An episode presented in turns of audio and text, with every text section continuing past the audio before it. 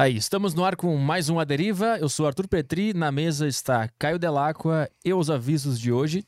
Fala Petri, beleza? Tudo bem. É, aviso de hoje, galera, iFood, QR Code na tela aí. Promoçãozinha pra você, cupomzinho de 20 reais de desconto no seu primeiro pedido do iFood aí. Nesse sábado maravilhoso pra você pedir uma sopinha, alguma coisinha aí. 20 pila de desconto no primeiro pedido. Tem o QR Code na tela, que é impossível de escanear se você está assistindo no celular, mas tem o link na descrição da live também, que você clica aqui e pode pedir o link. Vamos fazer algum desafio pros caras hoje de, de iFood aí, alguma coisa assim? Qual?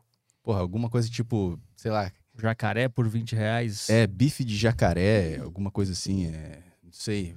Pede um pandeiro. Aquele, é, é sério a história do pandeiro, os caras acham que é Tacacá. Um tacacá, velho. Tacacá? Quem conseguir chamar um tacacá por 20 É, reais, manda por uma 20 foto reais, pra manda uma gente. foto. Tacacá que é aquela, é tipo uma sopa do Pará, que Aham. é quente pra caramba, sacou? Tem que vai goma embaixo. Minha mãe adora, a- adora, né? Minha mãe é viva ainda. Minha mãe, mas é sempre que a gente ia no restaurante, ela pedia um tacacá, eu achava uma bosta. Quem, quem achar um tacacá aí, usa o cupom A Deriva e vê se chega inteira, né? Que é uma sopa, né? O cara vai trazendo É, na moto balançando. Numa cuia, vivia numa cuia de coco. O cara assim, vem equilibrando na mão aqui e na outra aqui dirigindo a moto aqui. Às vezes eu peço empada, a empada chega toda esfarelada, aqui pra trazer uma sopa é complicada. Então tá lançado Adoro empada, velho. Adoro empada, eu Adoro também. empada, velho. Sou Adoro. fãzaço de empada. Empadão, empadão, quando vem grandão assim. Ah, empadão, Uh, porra. Esfarela e fica aqueles pedacinhos que gruda aqui É, embaixo da boca. exatamente, que é a massa podre, né? É, ai, puta, coisa nojenta. Mas é bom. é bom. Bom, isso aí eu aviso aqui. iFood, é, agora pra você que quer participar da live, mandar sua pergunta aqui pro Digão no programa, é, Saco Cheio TV, o- tem um grupo exclusivo dos assinantes lá que podem mandar suas perguntas aqui. Ass- os assinantes mandam as suas perguntas. E se você não é assinante, também pode, você pode mandar a sua pergunta pelo flowpodcast.com.br. Todos os links estão na descrição, tudo que eu tô falando tá na descrição aqui. Boa. flowpodcast.com.br, você compra as Sparks, que são as moedas lá da plataforma, e compra perguntas. Elas têm direito de mandar perguntas de texto, de áudio, de vídeo. Você pode mandar que se quiser lá, pode mandar propaganda também. Tem o Humilhe Sua Marca aqui, você manda sua marca e a gente faz chacota dela. E essas são as. E tem os Super Bagos também do YouTube, você manda pergunta no YouTube. No YouTube também a gente pega a pergunta do chat mesmo, se a pergunta for interessante a gente lê. Boa. Ah, e tem o emblema de hoje. O grande emblema do Digão, O emblema que do Digão. muito foda. Aqui, ó. Quero ver todo mundo resgatando o o emblema lá no, no, no Flow Podcast. Como é que é o, o código? O código é Digão. Digão. Só isso. A Digão. criatividade tava baixa, né? É minimalista. Foi minimalista. Cara, ficou demais esse desenho, eu curti, até pedi aqui pra galera, porque eu acho que eu vou fazer uma camiseta com isso aí, velho. Ficou massa. Ficou foda, né? O cara manda É. bem pra caralho. Ele vai me cobrar royalties? Eu vou dividir 10% pra ele. Boa. Cara, tem que ficou ver o, demais. o, o da Luca, da 89. Quando ela vem aqui, ficou muito foda dela também. O da Luca é- Primeiro pô, cara é fez. maluca, cara. Eu- Aparece, né? Deixa eu ver aqui. Eu acho que tem a imagem aqui. Tem que achar aqui. O da Luca ficou da hora pra cacete mesmo. Porra, pra achar agora vai ser foda. É, mas, deixa, mas foi o mesmo cara que fez, né? Foi- eu acho cara- que foi o mesmo cara, o mesmo cara. O cara, o cara manda bem. Sim. Quem é? Qual é o nome dele? Como é que é o nome dele? Porra. Agora, Porra, agora me porra, fudeu aqui. Calma, O porra. nome do cara é porra. porra. Mas aí, queria agradecer ele que fez um desenho maravilhoso, ficou massa, eu curti demais, velho. Ficou muito irado. E representou bem o, o, o monstro dos riffs. Que eu quero começar a gente falando. Obrigado, obrigado. Tora Tora, obrigado por aquele riff. Andar na Pedra, obrigado por esse riff. E Baile Funk, obrigado por esses riffs. Particularmente porque eu, eu ouvi muito. Porra, eu amo, né, velho? Eu amo, eu amo o peso da guitarra, né? Eu sou apaixonado pela tal da distorção, velho. Distorção pra mim é, um, é uma sensação de energia e poder que você tem que, que, que tá na tua mão. Aquilo parece que é, sei lá, não dá pra explicar, velho. Só quem tocou guitarra e porra, vai saber. Anos tocando, tu ainda não conseguiu encontrar qual é a explicação de por que tu é apaixonado tanto por guitarra e riffs pesados? Não, velho, desde que eu escutei o rock pela primeira vez, que foi quando a minha irmã trouxe o Back in Black Uhum. do ACDC, isso em 1982, eu tinha 11 anos de idade.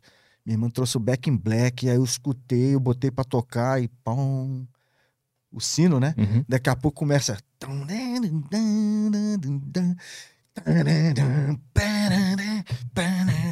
Cara, eu fiquei apaixonado, cara. Eu falei, foi o meu primeiro contato com rock pesado, assim, que eu falei, cara, isso é muito bom. Foi o que mudou minha vida, assim. Eu era moleque, escutava rádio. Acho que o mais pesado que eu já tinha escutado era Star Me Up do Rolling Stones. Aham. Mas aí, quando eu escutei Hells Bells, aí eu falei, fudeu. Aí eu virei roqueiro. Aí, lógico, depois teve as minhas outras, né? Os meus, os outros divisores, né? Foi quando eu conheci o punk rock, aí Ramones, aí depois veio Pantera, né? O Pantera realmente foi uma banda que, que definiu aquilo que eu gosto, que eu espero de uma guitarra, de um rock, de uma coisa de, de som de, distorção, é do Dimebag. É ali. Ali é o. Pra mim é o. e, e anos 80, anos 90, como é que, como é que esses sons chegavam em ti? Então, o, o, minha irmã trouxe, né, em, em 82, o, o Back in Black, né? É, e eu ganhei também um Greatest Hits do Queen, que é muito bom aquele Greatest Hits, eu também escutei bastante de um tio meu. E aí, numa, numa das conversas de almoço lá em casa, mesa redonda, todo mundo conversando, eu sou o caçula da família, né? E meu irmão e minha irmã, que são os mais velhos, a minha irmã falando, não, meu irmão falando, né, que a minha irmã tinha levado ele numa festa de uns caras do cabelo rosa, que dançava pulando, batendo a cabeça na parede. E o molequinho assim, caramba, eu gostei disso. E aí ela falou do punk, foi aí que eu ouvi falar do punk e tal, e eu ouvi falar do Sex Pistols. Eu não conhecia Ramones ainda. E aí eu pedi para minha mãe um disco do Sex Pistols, e já tinha, né? Tinha para vender. E aí ela comprou Nevermind the Bollocks. Aí eu já fiquei alucinado, cara, achei aquilo muito legal, porque eu gostava do heavy metal, mas o punk rock, o, o, o punk rock, né?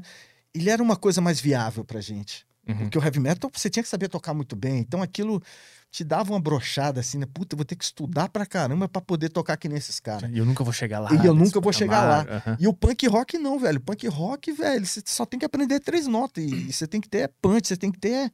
Né? Não, é a mão não é a mão esquerda, você tem que ter mão direita. Você tem que ter. A emoção é, vem na mão direita, não na mão esquerda. Uhum. E aí foi, né? Eu falei, cara, isso é possível, isso é viável, entendeu? Então foi ali que eu me apaixonei. Aí logo depois me apresentaram o Ramones. Aí fudeu, cara. Aí Ramones, acabou. A, a, tua família, então, teve papel fundamental na, na tua vocação de, de ser músico? Sim, minha mãe, que é. Minha mãe é super ligada em música, em, em, em, livros, né? Minha mãe é aquela pessoa que lê livros, né? Ela tem três, quatro livros na cabeceira, assim, ela lê simultâneo. Assim, uhum. Minha mãe é sinistra. E ela sempre gostou muito de música. Então tinha Beatles lá em casa, tinha. Música boa.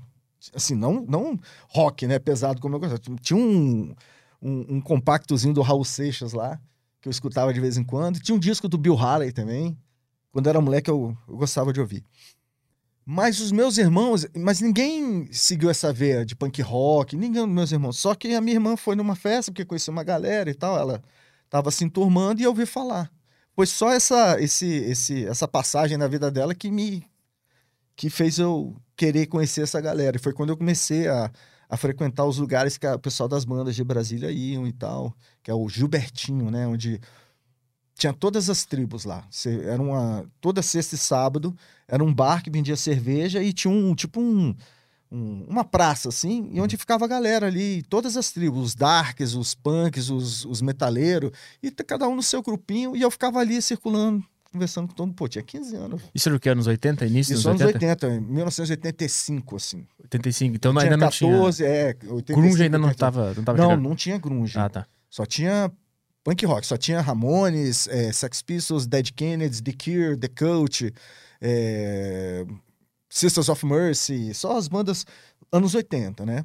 E o pessoal lá tocava cover ou tinha bandas underground não, não, próprias? Então, não, é, é, era só. Não, não existia esse negócio de cover. Não existia, só banda cover é só banda de baile. Uhum. Nessa época não tinha banda que. Ah, banda que tocava só Sex Pistols. Não, todas as bandas eram autorais nessa época. Todo mundo queria fazer música própria e, e, e sair correndo o mundo fazendo música própria. Foi a época de Legião Urbana, Plebe Rude, é, Capitão Inicial, e, enfim, todas as bandas ali que saíram de Brasília, vieram para São Paulo, para o Rio e tal.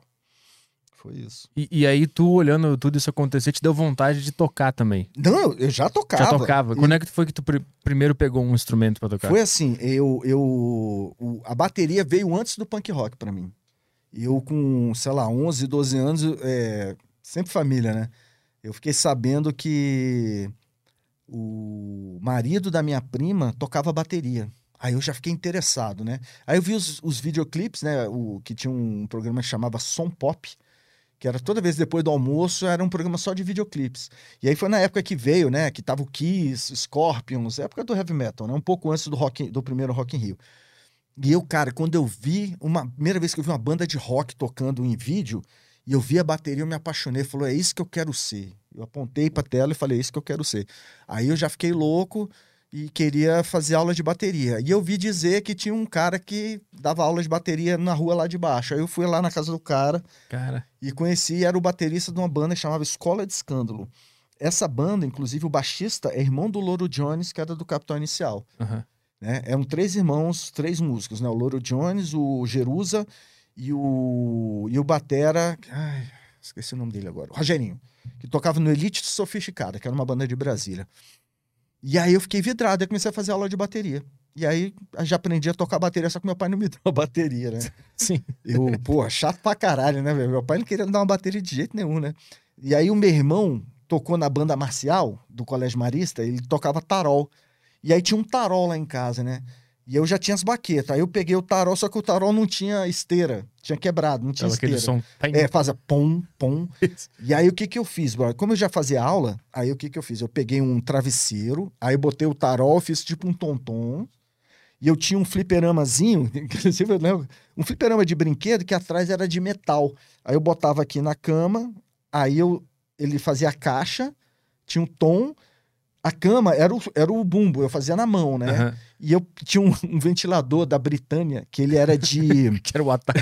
Que- não, que era, é, que era o chimbal, porque ele era de ele era de metal, e aí eu botava ele do lado e fazia um, um chimbal. Então, tá, tá, eu tocava a bateria assim. E aí tu, tu botava as músicas que tu curtia e acompanhava. Não, não, eu não tinha porque eu não tinha som no quarto, então eu só Ah, tocava sozinho, na só ficava imaginação. viajando, só na imaginação. Aham. E aí, beleza. Aí, num dos almoços, né, lá de casa, né? Então, pois é, que tem um baterista na redondeza, tem um baterista, um baterista, um baterista. Eu falei. Aí eu já fiquei ligado, né? Aí um dia eu tava no meu quarto e eu escutei o som da bateria. Aí eu abri a janela, pulei, aí fui no jardim e vi que era na outra rua que ficava atrás, porque a, a minha casa tem a, tem a rua e tem a parte de trás que dá para uma rua principal que dá para os outros conjuntos. E eu vi que era uma casa ali. Aí eu fui lá, pulei, não sei o quê, toquei a campainha. Aí quem atendeu foi, uma, foi a, a, a, a, secretária do lar, né? Aí ela foi lá e chamou o cara. E quando desceu era o Rodolfo. Caralho. Foi assim que eu conheci ele. Cara, E- Aí, que e, aí, foda. e aí eu falei, pô, eu toco bateria também, não sei o que. Aí ele me levou lá, cara. O cara já tinha uma Gretsch azul, porra, com os pratos Zildjian, puta bateria. E o caralho, aí, porra. Aí a gente já, logo depois a gente montou uma banda. Tem uma parte boa, porque é o seguinte, no dia que eu conheci o Rodolfo, tal, a gente tocou, e o irmão dele, ele tinha, ele tinha baixo, guitarra e bateria em casa já. E aí, eu, puta, eu fiquei numa fissura, né? Toquei, a gente ficou tarde toda junto, beleza. Aí no outro dia, quem escutou o som da bateria foi o Rodolfo. Ele voltando do inglês a pé, e aí ele chegando perto da casa dele, ele escutou o som da bateria. Aí quando chegou lá era eu, que eu já tinha ido, ele não estava em casa. e eu fui lá e toquei a campeã, ó, o Rodolfo tá pro inglês. Não, ele falou pra eu esperar aqui e tal. Ah, não tu meteu essa. Aí é mentira. é. Aí eu falei, não, pode entrar. Aí eu entrei e fiquei tocando bateria esperando ele, cara. Eu tava tocando batera, isso ele, né? Ele me contou, né? Que ele veio escutando o som. Aí eu tava tocando a bateria e o Rodolfo entra assim, cara, ele me vê assim na bateria, ele pega os cadernos de inglês, joga no chão, puto, assim. Que porra é essa? aí, aí eu parei de tocar e falei, consegui um cara pra tocar guitarra, pra gente fazer uma banda. Aí a gente fez a nossa primeira bandinha. Isso, esse, desde o primeiro dia que tu tocou lá, que tu conheceu ele, pra essa cena, quanto tempo demorou isso pra acontecer? Foi no, Um dia, dia, se- foi no no- dia no seguinte. dia seguinte. Então vocês passaram a tarde inteira tocando e já falando, vamos ter uma É, aí banda, vamos dormi. é, não, não. No primeiro dia não falei nada. Ah, tá. Aí, beleza. Aí no outro dia, lógico, eu já acordei, eu queria tocar bateria. Aí eu fui, puta, aí fui lá, toquei a campainha, achando que ele tava lá. E aí ele, ele tava na aula de inglês. Ah, aí eu, eu mandei a letra. Falei, não, ele falou pra eu esperar aqui e tal, que ele vai chegar do inglês. Ele falou- E aí eu fiquei lá tocando, esperando ele, tocando bateria, né? Cara, tava fissurado pra tocar. Aí ele chega e tu fala, aí na hora que tem um ele entra cara. no quarto, eu nunca esqueço essa cena. Ele entra com os cadernos, ele joga os cadernos no chão, puto. Ele, que porra é essa? Aí eu parei, arrumei um cara pra tocar com a gente, não sei o quê. E aí era o Dedé Maiden, que é um amigo meu que tocava guitarra da rua de cima. Mas tu tinha falado com ele ou tu falou isso só pro Rodolfo não ficar puto? Não, mas é porque eu já conheci o Dedé, ele já era Ah, meu amigo. Entendi, entendeu? entendi. E então eu já falei pra ele que, eu- que eu tinha um cara pra gente fazer a banda. Eu já mandei a letra também. Foi tudo assim, né? Na hora. Aham. Eu não tinha falado com o André, com o Dedé Maiden. Eu eu só já joguei, cara, tem um cara que toca guitarra, gosta de heavy metal, vamos fazer uma banda. Aí chamei o cara, a gente montou e fez nossa primeira bandinha. Era o, era o trio.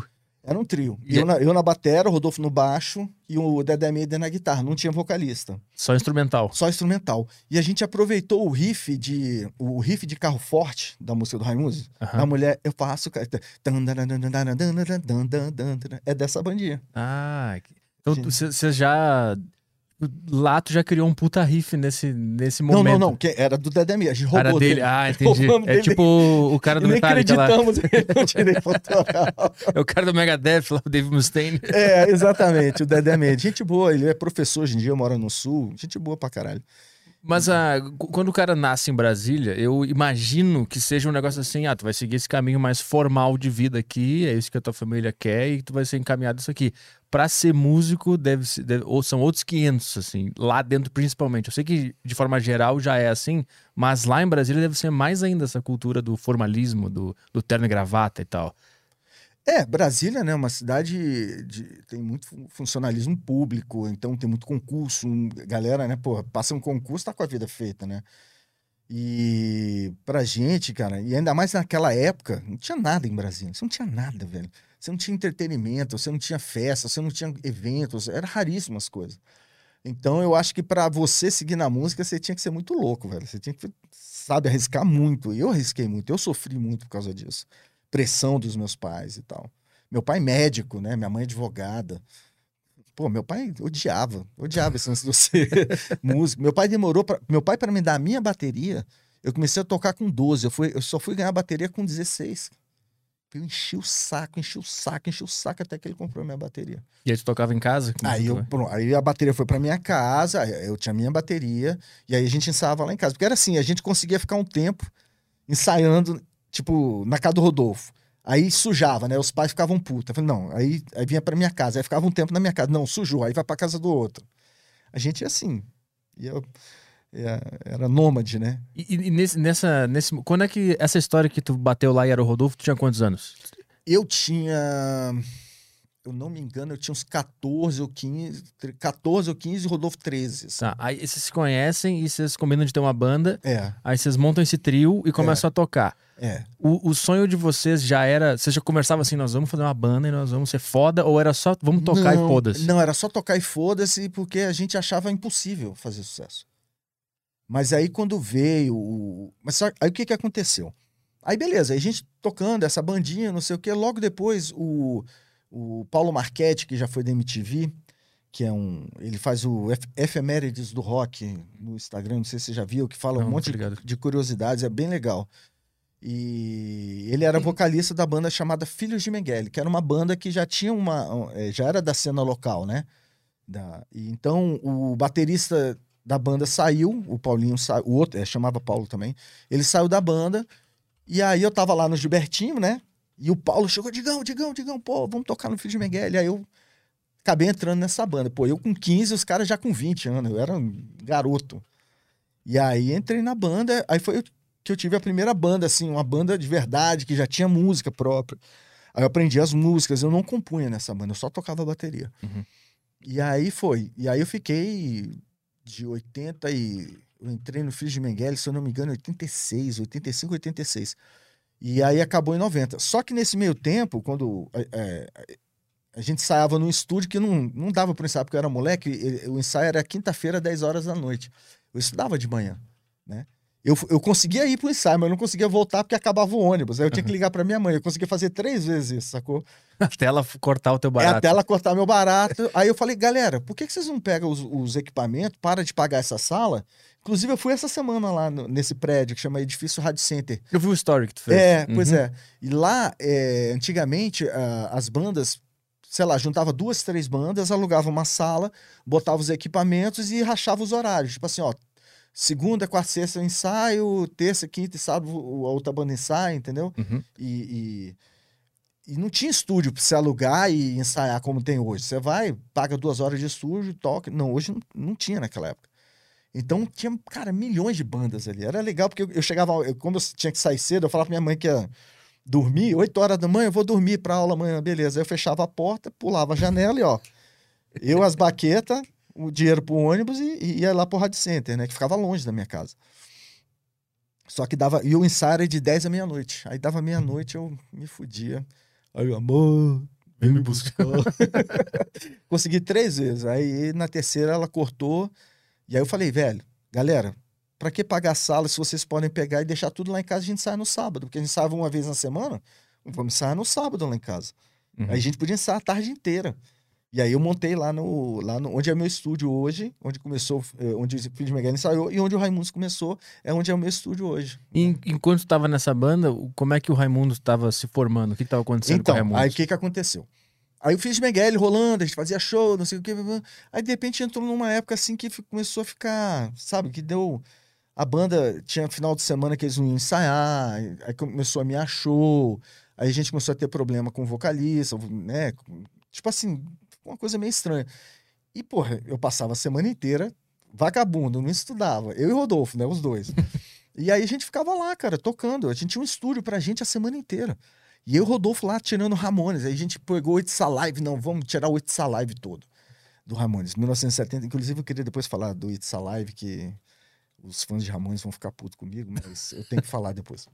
Mas aí a gente era fã do It's Alive. A gente tocava as músicas na mesma sequência do It's Alive, a gente falava as mesmas coisas que o Joey falava, sabe? Aham. E, e aí acabou, e foi nessa época que o Caniço entrou. é, e já tinha, já tinha um- um- umas, umas músicas, né, que o Telo fazia, que era o Palhas do Coqueiro, é o, o- a, o- a ideia, a ideia do Cajueiro, que era, o, Uhum. que era uma música que ele tinha escutado não sei aonde e fez uma versão punk rock. E que o Filho de Miguel não, não quis, porque o Filho de Miguel era uma banda panfletária, era uma banda que, que era de protesto e tal. E, Ah, Tu tentou levar um pouco desse, desse DNA do Raimundos pra essa banda. Então, o, quem, a- quem começou com- foi o contrário. O Telo, que, que começou com esse DNA dessa Ah. coisa engraçada, Uhum. de dar risada, e ele tentou pôr no Filho de Miguel. Só que os caras não aceitaram, não quiseram. E eu e o Rodolfo, a gente gostou muito disso. E aí a gente herdou essas músicas, né? Foi Palhas do Coqueiro e o Cajueiro. E aí depois o Rodolfo veio. Aí eu e o Rodolfo, a gente estava lá em casa tocando, tocando bateria, dando risada e tocando forró. Tum, tá, tum, tá, tum. Aí o Rodolfo cantando, né? Quando eu andava no Riacho da Pedreira. Aí daqui a pouco, velho, quando eu andava no Riacho da Pedreira vendendo peixe na. Caralho, velho, olha. Não, peraí, pegou a guitarra. Caralho, é três notas também, sacou? São três notas. É punk rock isso aqui. Caralho. E aí ficou do caralho, velho. Aí, porra, aí pegamos a minha prima, pegamos o, o, o, é, é, o Riacho da Pedreira, pegamos o Seu Vavá, pegamos não sei o quê. Aí, gente, quando a gente, quando a gente viu, já tava rolando um, um, um setzinho, já tinha, né, várias músicas. E aí foi, aí, aí, deu, aí um amigo nosso que fazia cursinho com a gente falou, porra, tinha que, vocês tinham que montar uma banda, cara, que chamava Raimundos, né, porque parece Ramones, é, pô, Raimundos. O, quem deu o nome foi o, o Hélio, Hélio Gralha, né, o apelido dele. E aí ele deu a ideia do nome, né? E, tal. E ele ia cantar, o Hélio, né? Aí a gente foi fazer um ensaio com ele. Só que aí, brother, ele foi. Ele, na hora do ensaio, quando ele pegou o microfone, ele segurou o microfone assim, ó. Uma e aí ele pinça. cantava assim. Aí, não- aí eu olhava pro Rodolfo, Rodolfo olhava pra mim, né, velho? Falei, Não, não vai dar, não. Você vai embora, mas o nome vai ficar. Tu deu a ideia. É, aí- e. E a gente amou o nome, né? Raimundos, do caralho e tal. E aí foi, cara. Aí a banda rolou. Isso, cara, o Raimundos começou em, em 87 para 88. Foi, eu- começou, na verdade, em 88, né? E o, e o Réveillon que a gente tocou na casa do Gabriel, que é do Autoramas, Foi no Réveillon de 88 para 89. Aham. Foi esse Réveillon. Que esse foi, foi o, primeiro, o primeiro show oficial. Primeiro né, show do- oficial do Raimundos. Raimundos e tal. Mas se eu, se eu, tô entendendo, o, esse DNA mais. que vocês juntaram forró e começaram a dar mais, mais. Era mais prazeroso tocar aquela música e tal. Ele foi. Ele não foi. Ele foi meio que improvisado. Vocês foram vendo que tava legal. É, E tinha uma banda oficial que era aquela panfletária, que queria É. tocar o negócio. é. Mas o Rodolfo, ele não tava junto nessa banda. Não, Tu ele era road. Ele, eles- era meu road. Ah, ele era É, road, Ele era meu road. Ele ia comigo pro show, me Entendi, ajudava entendi. e tal. Ele tava sempre comigo. Mas eu, era eu na bateria, o- os irmãos, o Danilo e o Celso, né? O Celso baixista, o Danilo na guitarra e o Telo no vocal. O, o- o Paulo, ele logo veio, veio para São Paulo e o Telo entrou. E o Telo foi um grande guru pra gente, né? Martim Lutero.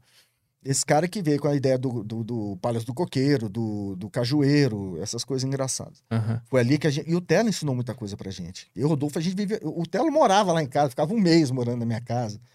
Eu era muito vagabundo, velho. Eu não queria ir pra escola, eu não mais sabia disso. Eu queria só tocar, velho. Tocar, e fumar maconha, e andar de bicicleta, e, e- e ficar pensando merda, ficar pensando coisa, inventando coisa. Então, quando os, os instrumentos davam sopa no meio dos, do- dos ensaios, do Eu, durante a semana, vocês iam pra lá e Eu- começavam a improvisar e brincar. É, Aí vocês viram, puta, isso aqui é foda. isso aqui é muito mais legal. A gente, a gente se divertiu muito mais com isso. Aham. E foi quando a gente começou a fazer showzinho em Brasília, show pequeno. Aí fez o da casa do Gabriel, depois fez no Bom Demais, depois fez não sei aonde. Aí Fomos indo. E aí, o, primeiro show dos Raimundos, que foi nessa virada do ano, vocês tocam, vocês tocam músicas próprias e vocês percebem que, puta, tem algo acontecendo aqui, a galera gostou. Como, sim. como é que vocês sentiram que tinha alguma coisa ali? Então, a gente não tinha muita música, né? A gente tinha cinco músicas só. Aí a gente tocava e depois tocava Ramones. Uhum. Aí tocava o, o It's Alive. Então, e ali a gente percebia que a galera curtia muito. E uma coisa que a gente percebia muito é na hora que a gente cantava as nossas músicas, você vê a galera olhando assim e fala: caralho, os caras rindo, caralho, olha que bom, sabe? Aquela reação legal. Uhum. Então, é, foi ali que eu vi que, cara, tinha alguma coisa. A gente achou que ia acontecer nos anos 80, ali no final dos anos 80. Mas não, foi quando chegou ali no, perto dos anos 90, brother, o rock acabou, assim, só, só sobrou Engenheiros do Havaí. Uhum. Todas as bandas, nem Legião fazia mais show, Plebe Hood acabou. Acabou o rock, né? O, o rock brasileiro, ele tinha meio que... Foi Mas- quando veio o sertanejo e a, e a- a lambada. Mas nessa época já tinha. O, o rock no Brasil, ele era pesado, que nem os Raimundos vinham, vinham fa- fazendo? Ou já tinha aquela Não. guitarrona ou vocês Não, inauguraram não, era no anos Brasil? 80, era anos 80 ainda. Mas Tinha você já metiam as, guitar- as guitarronas Sim, nessa época? já Tá. era as guitarronas, só que era mais punk rock. A gente não tinha ainda essa vertente do metal, Do peso. do Era peso mais. que do quero ver o oco, do baile funk. Não, isso, isso é uma coisa que veio depois, porque e, é, é, foi quando eu conheci o Pantera, foi quando eu conheci, né, quando veio ali o partir de 91, né, Black Album e tal, começou a vir as coisas mais pesadas, aí foi que a gente veio Ah, incorporar isso entendi. no Raimundos e ainda veio incorporar só no segundo disco, né? No Entendi. primeiro você vê que ele é mais punk rock, ele é Uhum. mais toscão mesmo, mais é, hardcore e punk rock. Não- poucas músicas eram só o Beabá que era mais arrastado, mas você vê no segundo disco aí já vem tora-tora, Uhum. afinar, dropado, né? A Uhum. gente já dropava em ré e tal. Mas então aí, o, o, o Raimundos, ele, ele, acon- ele acontece, vocês veem que tem alguma coisa ali e o É. rock começa a dar uma morrida. É, é, ele acontece assim só em Brasília. No undergroundzinho de Brasília. É, a ali. gente fez demo, a gente fez uma demozinha assim na época, bem caseirinha mesmo e tal. A gente nem se preocupou em rádio, nada. Vocês gravaram onde? A gente gravou num, num estúdiozinho que tinha lá, que era do Artimanha lá. E aí, uma demozinha. São quatro gente- músicas. É, né? não, não, não, não, não, não essa Não é demo. essa. Essa demo é depois. Ah, tá. Essa demo foi depois que o Fred entrou. Aham. E já de, a partir de 92. O Raimundos teve um hiato de 90 a 92. Eu parei com a música. O Rodolfo ainda continuou tocando com umas bandas que ele tinha ali, com o Evandro, do Esfolando, do, do Macacongues lá e tal. Mas eu parei com a música dois anos por causa do meu problema de ouvido, né? Que eu fiquei noiadaço, né? Por causa do. do o, que fala? O otorrino, né? O otorrino me apavorou, né, velho? Porque eu comecei a ouvir um zumbido, né, com 18 anos. E aí ele falou, velho, isso aí é tinnitus, não tem cura. Aí o que, que- aí, o que, que você faz? Eu falei, eu toco bateria. Pode esquecer. Pode parar de tocar bateria. Ele falava assim, ele falou assim mesmo. ele era meio, ele era meio, como é que fala? Ele era meio Dr. Jekyll, assim, ele é um cara meio malucão, assim, ele... ele- Sabe, o- imagina o Beisola, do- da grande família, só que bem magrinho, bem magrinho, mas igual o Beisola, cabelo liso, Aham. meio cuia, assim, de óculos, e ele um jalecão, assim, ele falava, "Você toca bateria? Pode esquecer. Você tá andando de carro? Fecha o vidro. Tipo assim, ele queria, eu tinha que evitar barulho. Aham. Aí fudeu, acabou com a minha vida. Aquilo ali, velho, eu saí de lá, velho. Acabou a música pra mim. Aí eu vendi minha bateria. Ah, então o, o primeiro hiato dos Raimundos é por causa disso? Também. o- Também? Também, porque, mas já tava. Né, a gente queria aprender a tocar melhor, não sei o quê. Aí brigamos com o Canis, Canis saiu da banda. E aí eu, eu e o Rodolfo continuamos com os caras, e não sei o quê. Tinha entrado um, um- amigo nosso que é dentista. A Raimundos tem uma coisa com dentista, né? Porque o Caio é dentista, o Reinaldo, que foi guitarrista, também era dentista. E aí a gente. A gente tava afim de aprender a tocar, não sei o quê. E o rock também, velho, naquela época, velho, já não tinha mais lugar pra tocar, não tinha mais bar, pra, não tinha mais nada. Uhum. E aí a gente desistiu, meio que assim, cara, não é pra gente. E aí, junto com isso, teu ouvido começou a dar o zumbido. É, deu zumbi, daí eu parei. Aí eu parei assim com bateria, vendia bateria, fiquei com medo, cara. Eu ficava com medo de lugar com barulho. E aí, só que foi aí que eu, eu não tinha enxergado ainda a coisa boa que esse otorrino fez para mim. Porque ele fez eu sair da bateria e pegar o violão e aprender a tocar violão e cantar. Uhum. Foi nesse ato que eu peguei o violão e aí eu pô, não tinha nada para fazer, continuava vagabundo. até tentei trabalhar, até tentei estudar, fiz cursinho, Uhum. fiz trabalhei com meus irmãos num atacadista lá, fui caminhoneiro, fazia entrega e tal.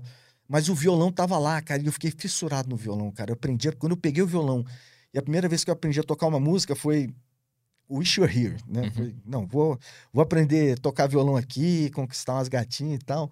E aí aprendi tocar e cantar. Aí tirei Wish You're Here, beleza. Depois tirei Nothing Else Matters, tirei. Aí depois tirei tal. Quando eu vi, cara, eu tava com um repertório imenso, sacou? E todo luau que tinha, pô, chama o Digão, chama o Digão com a viola. Eu ia com a Uhum. viola e tocava e tal. Então, e ali foi minha transição. Foi ali que eu descobri a guitarra, cantar. E, e aí, dois anos depois, o Fred alugando. O Rodolfo foi morar no Rio, né? Que a, que a, a mãe do filho dele estava grávida e tal. E o Fred ia muito pro Rio e ficava alugando. Foi quando começou a voltar o grunge, né? Foi quando começou a voltar a onda do rock dos anos Uhum. 90. E aí o Fred, velho, vamos voltar o Raimundos, vamos voltar o Raimundos, não sei o quê, não sei o quê. O Fred, cara, é um grande responsável pelo Raimundos ter acontecido, porque ele que ficou alugando o Rodolfo pra gente voltar. Hum. A gente, não, o Digão nem toca mais, mas não, o Digão não vai tocar bateria, o Digão toca guitarra agora, ele já toca gui- guitarra lá, não sei o quê. Então isso foi, cara. Aí foi, o Rodolfo voltou do Rio. Nesses dois anos que, que aconteceu esse ato, que tu trabalhou, estudou, na tua mente ficava aquele sonho, puta, eu quero ter uma banda, preciso ter uma Não, banda. Não, não. Até o Fred falar com o Rodolfo e o Rodolfo me- falar comigo, velho, vamos remontar o Raimundos. Eu, tinha, eu tava lutando pra, pra encarar que a minha vida ia ser Normal. um emprego, uma Uhum. vida normal. Mas quando o Rodolfo falou, velho, ó. Aí ele me mostrou, olha, tá rolando uma onda, ó, tá vendo grunge, tá rolando uma onda de rock boa. É, é o momento da gente fazer a coisa andar. E aí, como é que foi essa primeira reunião pós essa decisão de vamos voltar? Não, é, é- é- então, eu ainda estava com muito medo, né, de, de estar dentro de uma sala com uma bateria. Eu, eu criei uma, uma paura de, de, de bateria muito grande. Foi tão, foi, foi- a gente voltou o Raimundos primeiro com a bateria eletrônica. O Fred ficou puto, né? Gente- cara, o Fred, porra, ficou lá alugando pra caralho pra gente voltar. Aí eu, com medo, não queria bateria. A gente queria, a gente tentou voltar com a bateria eletrônica. Aham. E então a gente programou uma, a gente arrumou uma bateria eletrônica emprestada, e programamos uma bateria, não sei o quê, e aí pintou um show em Goiânia. Só que a galera que queria o show de Goiânia, é a galera que conhecia a gente por tocar Ramones. Uhum. né?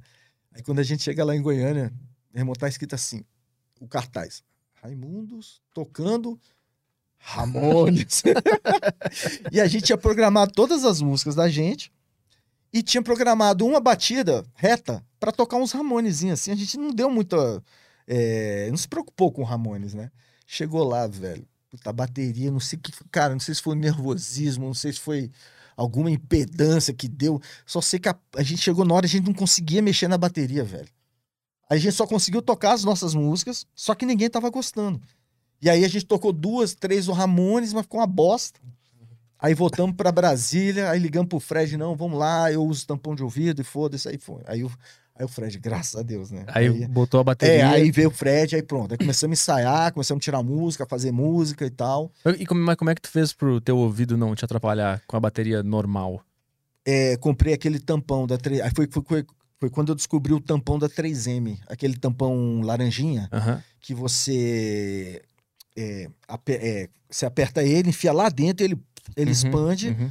e aí ele segura legal, assim. Não é 100%, é, mas ajuda bastante a, a- E eu convivo, né? Eu convivo com isso. Eu, Até hoje ainda tem isso aí? hoje. não- É- é um não- chiado? Não, só piora, é. Só vai piorando. Só vai cada vez mais. Mas faz parte de ser músico, de ser do rock. Mas assim, se eu, se eu tenho uma alimentação melhor, se eu não bebo muito café, coca, essas coisas, Diminui. é, diminui. Assim, ele fica menos.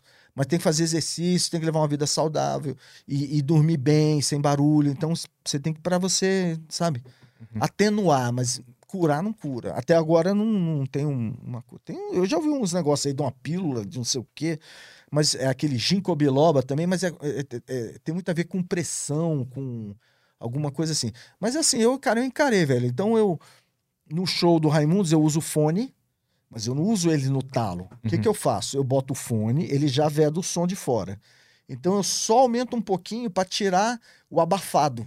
Eu só tiro o abafado. Uhum. Eu não boto alto pra caralho, não. Eu só tiro o abafado, né? O, no earphone, então fica bom, fica gostoso pra escutar. E outra, eu uso. No show eu uso dois, dois microfones de ambiência. Pra eu não perder a galera, entendeu? Que é o que, o que é o grande. A, grande. A, parte pior, assim, de usar fone é você perder o público. Não sabe como é que eles estão reagindo? É, porque você. Porque muito da, da, da vibe que você sente das pessoas é pelo ouvido, né? Você sente a, a energia que vem, não é no visual, é, é no que você escuta da galera, naquele. ah, aquela Aham. coisa.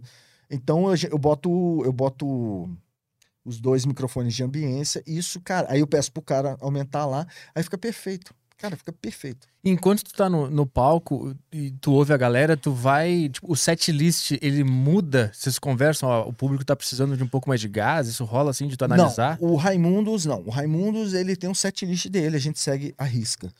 Eu, eu faço o seguinte, eu quando eu faço show solo, aí não, eu faço assim, eu, eu vou, eu olho o público e, e- e tipo assim, eu tenho uma lista, mas eu não sigo a ordem.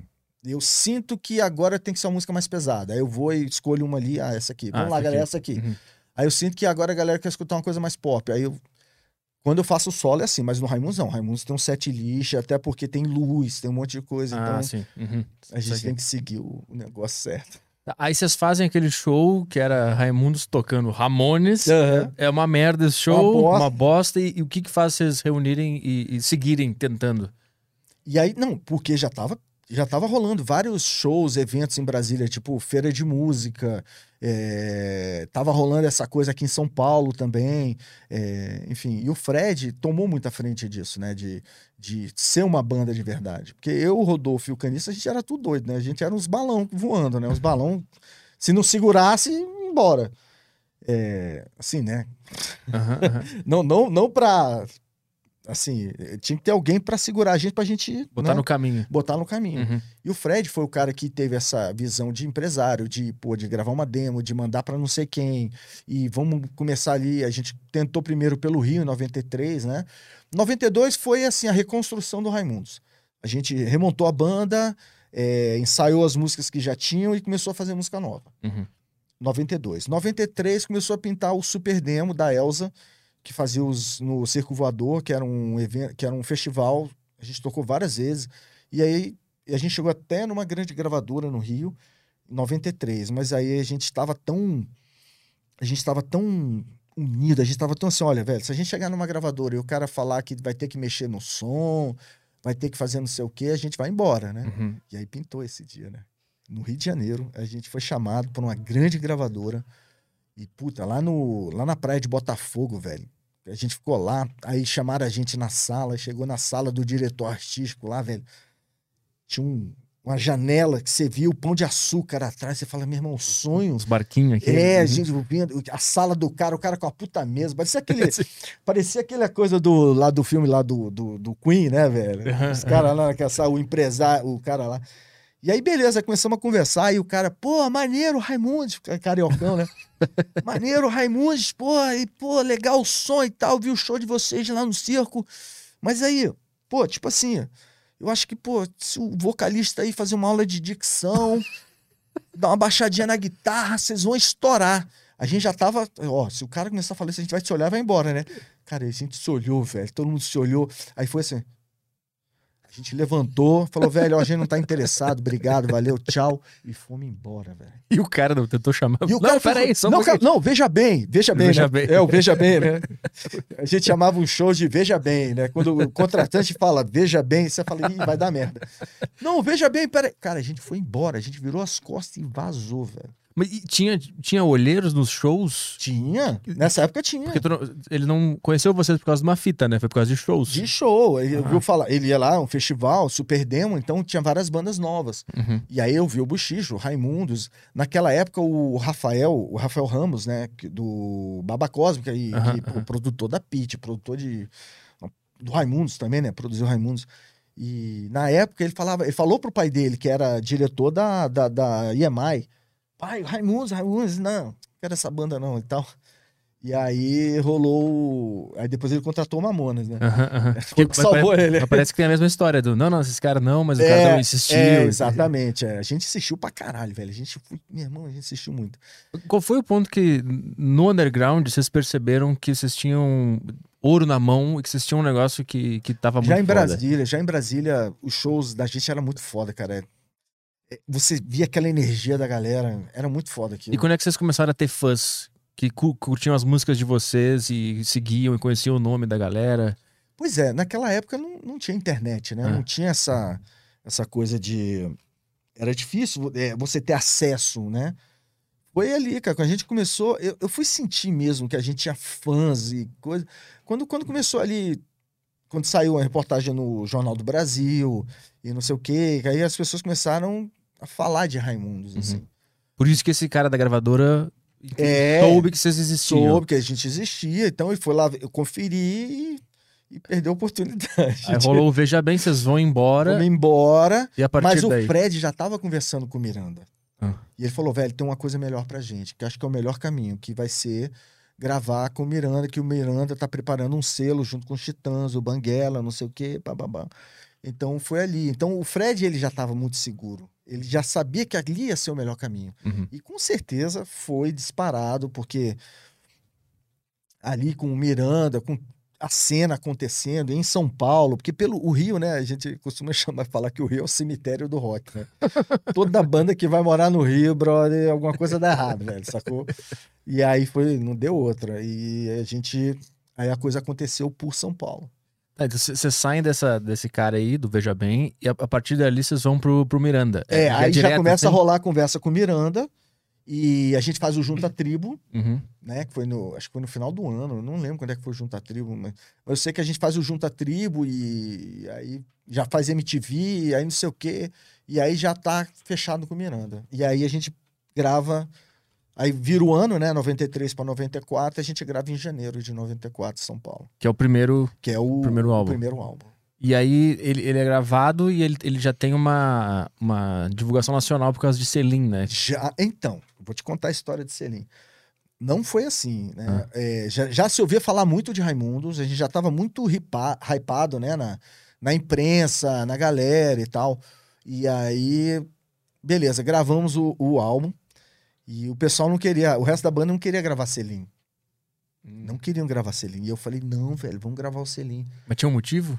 Ah, o Rodolfo ele queria fazer uma banda só de hardcore, não sei o quê. E eu falei, não, tu- tudo bem, mas cara, mas o Selim tá aí, é- essa música é nossa, velho. Ela tem, tem tudo a ver com o Raimundos, velho. A zoeira do Raimundos, pô, Selim é a cara do Raimundos. Pô, vamos fazer isso aí, velho. Deixa essa música aí, vai que, sei lá, né? Vai que dá alguma coisa. Vai que dá alguma coisa, né? e aí, beleza. Aí a gente lanç- gravou, lançou, aí fizemos o primeiro clipe, Nega Jurema. Beleza, tocou na MTV e tal, não sei o que, beleza. Mas as vendas inexpressivas, assim. Aí, pô, fizemos o clipe lá de Palhas do Coqueiro, depois o clipe de Beabá. Esse clipe maneiro, depois Rapante. E, cara, e as vendas, 10 mil cópias, 15 mil cópias. Aí a gravadora, que era assim, era um selo independente dentro de uma. Que, distribuído por uma grande gravadora. E aí, velho, a coisa começou a patinar. E aí a gente não tinha empresário na época. Foi quando o meu falecido irmão falou: olha, tem um empresário que vocês já conhecem, que era o Muniz, a gente já conhecia esse cara. Ele foi o cara que criou girafas. Sabe a lanchonete girafas? Uhum, uhum. A primeira lanchonete girafas é lá na minha quadra, foi lá na minha quadra. E eu vi isso nascer e tal. E esse cara que fazia os shows é, em Brasília, os grandes shows. O primeiro show de rock que eu fui na vida foi num show feito por ele, que era o Rock Wave. rock Wave, eu tá no nome. E aí eu, eu vi Rádio Táxi, vi. Eram as bandas da época, era Aham. Rádio Táxi, era. é, Putz. Ah, eu vi o. Tava, tinha o Robertinho do Recife, sacou? Metal Mania. Ele foi empresário do Robertinho do Recife na época. Ah. E aí, beleza. Aí. Só que a gente já sabia da fama dele, que ele era meio. Né, não dava pra confiar muito nele e tal. Mas, cara, era o cara certo naquele momento. Foi quando o João falou: olha, vocês estão aí e tal, a coisa não tá acontecendo, vocês precisam de um empresário, velho. Vocês precisam de um empresário, não sei o quê. Aí eu vou, fala com o Muniz. Aí deu, me, deu, me deu o telefone, falei, velho, vamos lá, ó, a gente sabe como- quem ele é, mas a gente precisa de um cara assim que, Com que, essa visão. com a visão, né? E aí fomos, fizemos uma reunião, achamos legal. Aí esse cara botou a gente na estrada, velho. Aí começamos estrada, estrada, estrada, estrada, estrada. Aí a coisa começou a melhorar. Só que as vendas ainda continuavam, porque não tinha nenhuma música estourado no Brasil, né? Foi aí quando o nosso querido Tatola, da 89, maravilhoso, que eu amo, mandar um beijo pro Tatola. Eu devo tudo a você, meu irmão. É, ele resolveu tocar na Transamérica. Selim, tocou uma vez. Meu irmão, no outro dia, velho, telefone da Transamérica toca de novo. E era a rede nacional. Aham. E aí, velho, estourou o selim, virou febre. E como é que vocês recebem a notícia de que tem uma música estourada nessa época? Por quê? Não, porque começou a tocar e falaram pra gente, ó, estourou na Transamérica, o selim tá tocando pra caramba, o Brasil tá... E as vendas fizeram assim, de 15, 20 mil copas, pulou pra 30, 50 disso de ouro. Foi assim, ó. Pá. Caralho. E, tipo, em um mês, dois meses isso aconteceu. Exatamente. Foi isso. Foi deu, isso. deu um salto. Deu um salto. Era, era uma banda underground que tinha clipe na MTV, que não tava virando e de repente disco de ouro. Por causa do selim. Foda pra caralho. O E, selim que salvou Raimundos. e a Selim, como é que ela foi composta? Qual é a ideia? Como é que isso Foi aconteceu? assim, né? É, lá em Brasília, a gente gostava muito de dar rolé, final de tarde, pra fumar um baseado de carro. Isso era de lei, né? Dava 4, é o 4 e 20, né? Que o Aham. pessoal fala. E aí a gente ia dar um rolé de carro lá em Brasília com o Tite. O Tite foi o cara que ajudou a fazer essa música, né? Ele também ia ser vocalista do Raimundos, mas deu o mesmo problema. Segurou o microfone assim, aí a gente a gente saiu um tempo na casa dele, ele liberava. Foi ele que fez a capa da demo, porque ele é um, ele era, ele mexia em computador na época, né? E é ele que fez a capa da demo. Você vê que é vários Raimundos com várias eh, tipagens diferentes. A capa foi ele que fez. E aí, velho, a gente dando um rolé, não sei o quê. Aí, pô, lá em Brasília é muito plano, então tem muita gente andando de bicicleta. Ah. Aí a gente tava passando, velho, e tinha uma gostosa andando de bike, assim, a gente devagarzinho, fumando baseado doidão. Aí o Tite, dirigindo, falou, olhou pra mulher, ele gostava de falar, aí, ó, eu queria ser o banquinho da bicicleta. Aí, neguinho, pra ficar no meio das pernas. aí já vez, já, e nasceu. Aí, velho, e a gente era muito fã do Ramones, fã pra caralho. E o Ramones tem uma música, cara, que é assim, ela é muito ruim, essa música do Ramones, que é do Halfway to Sanity, que chama Bye Bye Baby. Ou seja, o Ramones antes da, da, da Baba Baby, como é que é a... Aquele que. Daquele que o Ramones fez um Baba Baby, que a música era... é, Cara, era muito brega essa música. Só que ela tinha um solo.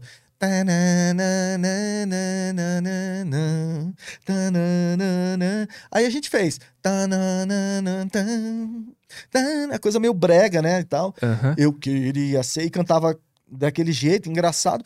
E essa música, velho. E aí aconteceu, velho. Foi dentro de um carro chapado vendo uma gostosa. Essa é a Vendo uma história de gostosa, Selim. andando de bike, ela com shortinho, e a gente, cara, e o cara mandou a primeira frase, eu quero, eu queria ser o banquinho da bicicleta. Aí pronto, velho. Aí o resto da música veio assim, Ela veio toda no carro ou vocês no foram carro depois mesmo, é. Vamos Depois a gente já vem ela. falando, é. Pô, pra ficar no meio. E sentir o seu ano só. Aí neguinho rindo pra caralho e falando. E, aí, pô, notou que a música criou. criou Maravilhoso. música. Caralho, muito bom. Muito bom. E na- e E na- ela foi criada nos anos 80, Selim.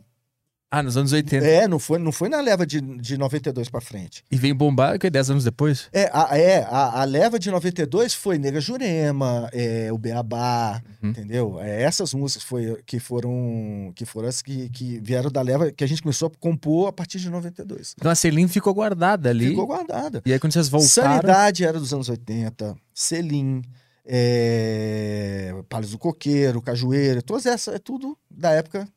Que ficou no bolso e quando vocês Ficou voltaram. no bolso quando vol- voltou a gente. Aí na hora de Carro gravar. forte.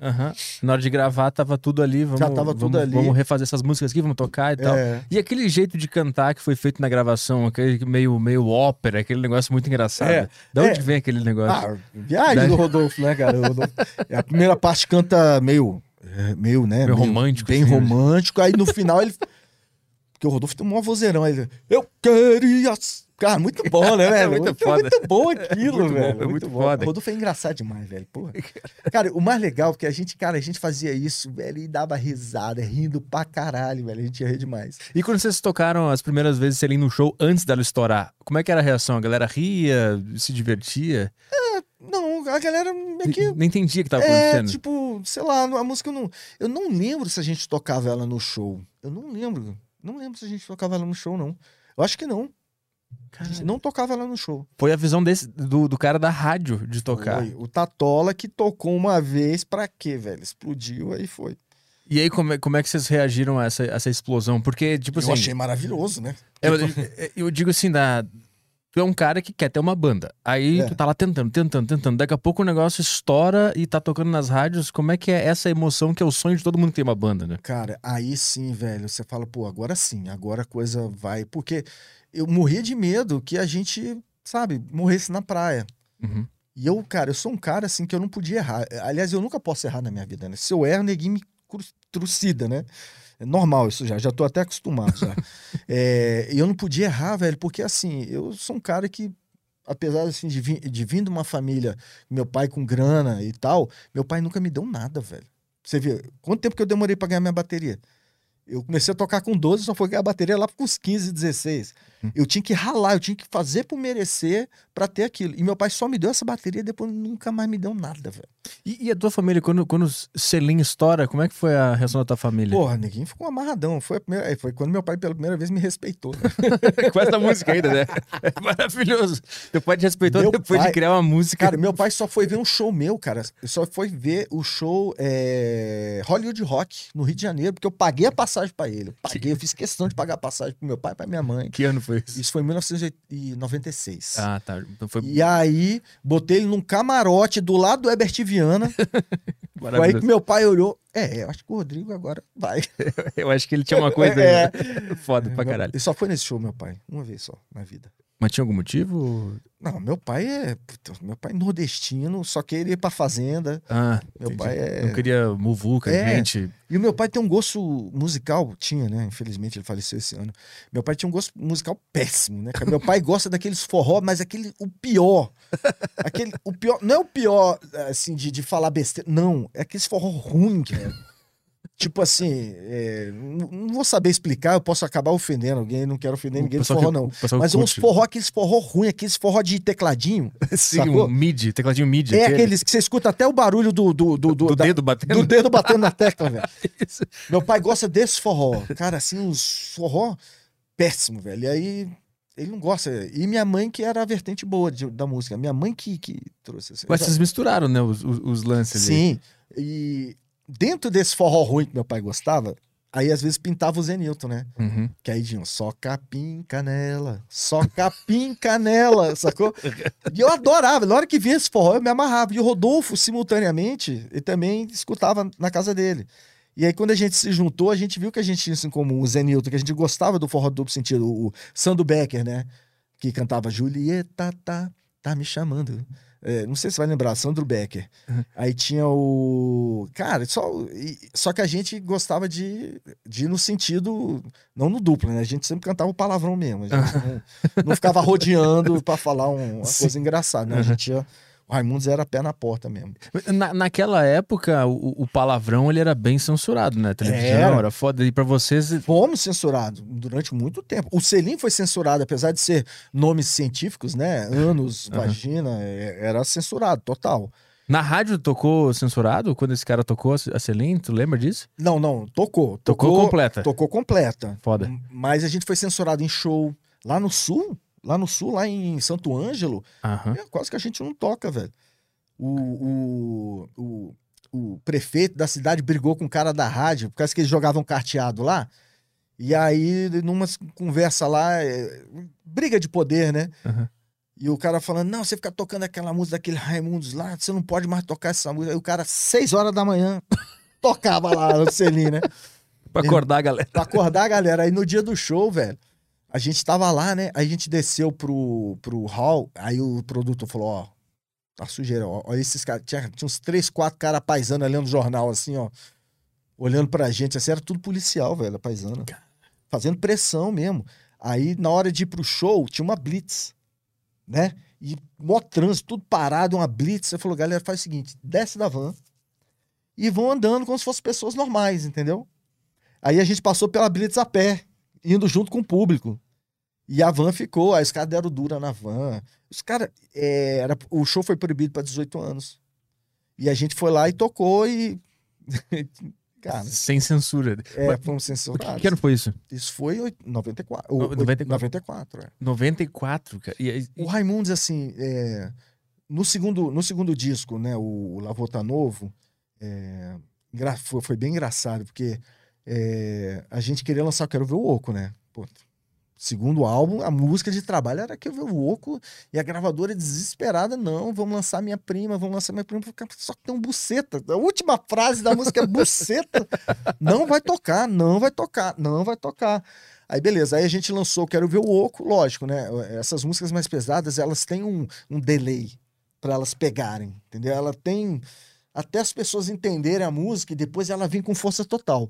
Só que a gravadora nesse nesse nesse ato, ela já lançou logo, sem a gente, sem a nossa permissão, lançou a minha prima. Uhum. E aí eu falei, velho, não vai dar certo, não deu outra, não tocou em rádio nenhuma. E eu quero ver o Oco ver atropelando, velho. Quando veio, velho, nossa, tocou em tudo quanto é rádio. Mas quem é que foi o primeiro a bancar o Quero Ver o Oco? Não, a gravadora. A, gravado, a E a gravadora. gente, e a gente bateu o pé. Eu quero que- a primeira música de trabalho, quero Tem ver que o ser Eu Oco, Quero Ver o que Oco. eu quero ver o Oco, não sei o que, vamos trabalhar. E aí rolou, velho. Puta, 89 fez a coisa, explodiu, quero ver o Oco, né? Virou o hino do Raimundos. O hino, assim, eh, o Raimundos tem dois hinos, né? O hino, o hino radiofônico, que é a Mulher de Fases, isso aí é, é incontestável. Mas o hino, o hino moral do Raimundos é Eu Quero Ver o Oco. Do, do primeiro CD pro segundo. É, o, o primeiro CD é aquele da, da, da banda que tá começando agora, tem aquela energia, é meio Tosco. despretensioso, foda-se, vamos, É. ver, vamos ver o que vai dar. Foi Aí, gravado assim. aí, é, aí Selim explode e aí meio, puta, agora é uma banda, agora a gente tem que fazer um, um segundo álbum. Existiu pressão no segundo álbum entre vocês? Então, entre a gente não.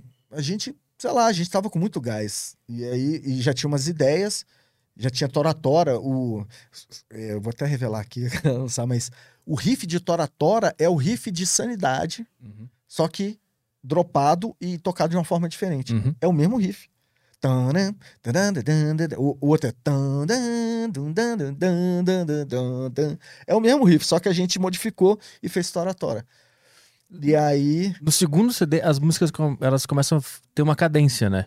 É, Que no primeiro é sempre pá, pá, pá, pá. É, no mais segundo- hardcore. Não, aí a gente foi quando a gente já começou a ter as, ma- mais influências de bandas mais pesadas e tal. E o lance mais arrepiado, né? Você vê, tem o. Tem o é, Cabeça de Bode, né? Uhum, Que tem a Cabeça de parte Bode é foda. que tem o neo rap, inclusive a participação do X, que é um cara foda pra caralho, um rapper do Câmbio Negro e tal. Uhum. E já tinha essa coisa do, do mais pesado, do dropado. Eu gostei, eu gostei. Quando eu aprendi que o Alf, né? Inclusive o Alf do Rumbora, que, que me mostrou, né, o dropar, o drop D, né? Como que tocava em drop D. Quando eu vi aquilo, eu me apaixonei por E- aquilo. engraçado que, ano foi esse segundo álbum? É 95. É engraçado porque o, o Drop D ele, ele vem depois muito forte com o New Metal, né? Nos anos 2000 ali. Vocês, da onde Também. vocês pegaram essas referências do. do... O, foi o. Como é que é o nome daquela banda? Eu, eu tenho esse problema. Quando eu quero lembrar uma coisa, Helmet. Ah, uhum, Eles só tocavam dropado. aham, Foi quando ele. O, e eu acho que o Black Album tem alguma outra música ali que é dropada. uhum, uhum. Foi, e, e nessa época o, o, o Alf já tinha me mostrado e eu já, já comecei a brincar, mas não pro primeiro álbum. No segundo eu falei, não, vamos já trabalhar. Cabeça de bode é dropado, é, Quero Ver o Oco, Tora Tora e Esporrei na Manivela. Hum. Já eram músicas dropadas. Pô, eu lembro que eu acho que a primeira música que eu conheci dos Raimundos foi Esporrei na Manivela, porque eu tinha uma galera na minha turma que eles tinham banda e eles ficavam cantando Esporrei na Manivela no meio da aula. Que é, um, que, é um, que é já uma música que eu cantava quando era moleque. Entrei no trem, esporrei na manivela, cobrador. Filha da puta me jogou pela janela, caí de quatro. Esse é o original. Né? A velha mandou, o delegado tinha cara de viado e me mandou tomar no cu. Tomei no cu, mas tomei no cu errado. Pelo menos É tipo, perceberam. a, que é, a festa da Dona Aurora começa a zero hora, piroca dentro, piroca fora. Essas músicas são bobas demais, eu, eu tava bem. E aí, cara, e, eu assim, eu tava, né, eu- até é escroto falar isso, mas Aham. é, o Esporrendo a Manivela, eu, eu fiz cagando, né? Eu, tava, eu gostava de levar o violão pro banheiro, cara. Escroto, é maravilhoso. Cara, velho, que som, velho. Que som dentro do banheiro, né? Então eu sentava lá, pegava o violão, aí dropei e aí fiz o riff. Aí, entrei no trem, esporrei na manivela. Aí eu Foi assim que nasceu. Aham, E aí eu, eu Nasceu de uma que o selinho surgiu do chapado do carro e saiu nasceu cagando, nasceu, cara. é, E aí eu cagando. lembro que esses caras ficavam cantando Esporreira Manivela na aula. E eu, É. eu ficava, cara, que porra é essa? Que loucura é essa? E aí eu fui atrás, nem lembro, nem lembro como que eu fui atrás, porque na época era. Não tinha internet, tinha era do, nada. pra mim isso foi 2001, eu acho. Que eu tava na escola, eu tava na sexta ah, tá, série. foi depois. Né? É, porque eu, eu, eu sou de 89. Tá. Então eu peguei depois que eu fui entender. E aí eu tinha outra que eles cantavam muito que era Deixa Eu Falar, da, da Liberdade de Expressão, aquela. Aham. Eu gostei pra caralho também. Eu não lembro se foi depois no casar que eu comecei a baixar as coisas e comecei a entender o que tava acontecendo. Mas o segundo CD, então, ele vem com essa, com essa cadência, mais, mais o riff. Ah, eu ia te perguntar, e da onde que vem as influências de meter um scratch e um rap? Porque parece que eles previram que tava pra acontecer na música, né? No mundo. Não, e, e- não, já, e acho que já tinha coisa do Planet, né? Acho que o Planet. Isso, é verdade. O com- Planet, Uhum. que tinha o Zé Gonzalez e Uhum. tal. Isso aí meio que influenciou a gente. A gente Ah, foi, foi do Planet, diretamente é, do Planet. Ah, a gente foda. achou legal botar um, botar um scratchzinho e tal. Ah, foda. E, e por causa do X também, né? Aham. O X, né? Por causa do câmbio negro. Uhum. Não, tem que ter um scratch, né? O X aqui vai ter que ter um. foda. Mas misturar isso com, com Vamos rock misturar isso do, com rock, do, do. Planet. É. Foda pra caralho. Aí a segunda, o que que história da segunda? Eu quero ver o Oco. Aí, beleza. Aí lançaram lá o, a minha prima que deu errado, né? Isso, aí. A gente chegou a gravar uma Angélica, Aham. mas não foi pro ar. Por causa da porra da buceta. eu falei, não vai dar certo, não vai dar certo. E aí, aí veio a Só e 100, né? Só e 100 já, a gente sabia, que- a gente queria fazer assim, ó, quero ver o oco, é Só e 100. Aham. Depois o resto é, Vê o que acontece. é lucro. E aí. E aí Só e 100 vem maravilhoso também, né? Que estourou pra caralho. Fizemos um puta clipe, puta produção, gastou mó grana. Só a cena que a gente tá lá tocando, que ca- acabou com a grana do clipe inteira. Depois a gente teve que ficar improvisando a imagem, a gente, tipo, num chroma key, surfando, aquela coisa ridícula. A gente numa, numa lanchonete fake e tal. Mas Mas- foi assim. Então, aí o segundo álbum, tipo assim, a Celinha estoura no primeiro, e aí vocês têm agora uma régua pra se manter naquele nível, né? É, Aí vocês fazem esse álbum e dá certo de novo. dá certo. E estoura. novo, estoura. Aí a sensação é, o- é, é o quê? Como é que é nesse momento Não, aí banda? a gente faz é, é, história, pô, a gente faz o Monsters de novo, né? Faz o segundo Monsters, né? Que foi para abrir pro Iron Maiden, que foi, que foi o que explodiu, né, cara? Foi o melhor Monsters que a gente fez, foi o segundo. Não, o primeiro, foi uma bosta. Tivemos vários problemas de som e tal, então essa história é até engraçada. Ah. Não sei se dá tempo pra contar. Claro, aqui. claro, ilimitado. aqui. É porque assim, né, velho? A gente foi. A gente passou o som, a gente passou o som com o portão quase abrindo já.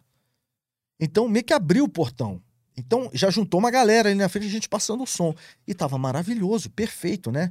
Eu, tinha, eu tava com o meu amplizinho, o Caniço com um, ampli, um amplizinho dele lá, não sei o que. A gente passou o som, tava maravilhoso, beleza. Na hora do show, velho, quando a gente chegou pra tocar, mesmo, tinha uma parede de meteoro, assim, ó, amplificadores, meteoro da outra banda e tal. Beleza. Aí montaram o nosso set na frente. Beleza. Aí quando foi começar o show, era Nega Júnior, minha primeira música, né? Tananana, Faz um tan, né? Quando fez tan, velho, o som do baixo, meu irmão, eu nunca escutei algo tão alto na minha vida. Eu falei, o que que tá. Cara. Aí, banana, ba- ba- ba- ba- uma barulheira assim, eu. Caralho, a gente passou o som, velho, tava perfeito. O que aconteceu aqui? E aí, meu irmão, era- a gente tinha meia hora de show, né? Eram oito músicas. Cara, a gente tocando. A gente só foi. O som só foi melhorar em Puteiro e João Pessoa, que era a penúltima música. Foi o show inteiro, Foi a única música que eu relaxei no show e foi legal, a galera curtiu e depois tocou o selinho e foi legal. O que, que tinha acontecido, velho? Antes de entrar no palco, o cara da Meteoro chegou no caniço e falou: E aí, você tá vendo aquela parede lá? Você não quer usar, não? Aí o caniço, quero, quero, beleza. E não avisou ninguém. O cara meteu oito amplificadores no talo, velho. Ou seja, quebrou as nossas pernas, né, velho? Caralho, velho. Esse, esse, é o, esse é o Monster de que ano? É o primeiro, 94. Eu acho que tem. Bota no mudo aí, tem- que tem, a, tem as imagens desse show aí. Eu já vi bastante esse show. Eu, só, eu não sei se é o segundo Monster foi que ano? 96, eu acho que o- o 96. que mais tem imagem é o de 96. É?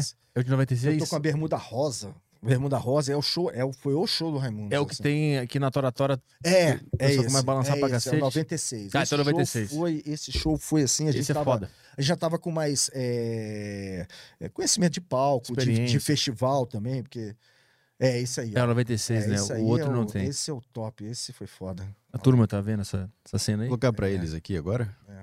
Aí deixa no mudo mesmo pra não. Beleza. Cara, isso aí foi foda, ó. Esse show foi muito foda. Camisa do Sepultura, É. cabelão. Ah lá, o, Fred com a camisa do Turco Louco. Cara, a sensação de, de tocar pra uma multidão é um negócio que poucas pessoas É. sentem, né? E, e tu tem a. Ah lá, a galera pulou. A gente tava ali, a gente tava com a plateia ganha ali. Foi massa ali. Foi.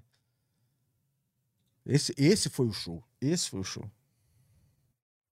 Cara, que foda. Vou ter que assistir depois esse show de novo. Foda pra caralho. Aí, então, vamos, vamos seguir a cronologia da, da, da história. Estamos no, no segundo CD. É. Aí essas músicas dão certo, estouram. Não, foi perfeito. Vendeu 250 mil cópias na época, era bom. Uma banda de rock pesado que nem a gente. Tá mais que bom, né? E, e vocês lá dentro, vocês eram tudo moleque, né? Querendo se divertir e tal. Daqui a pouco o negócio começa a tomar forma, vocês estão tocando festival.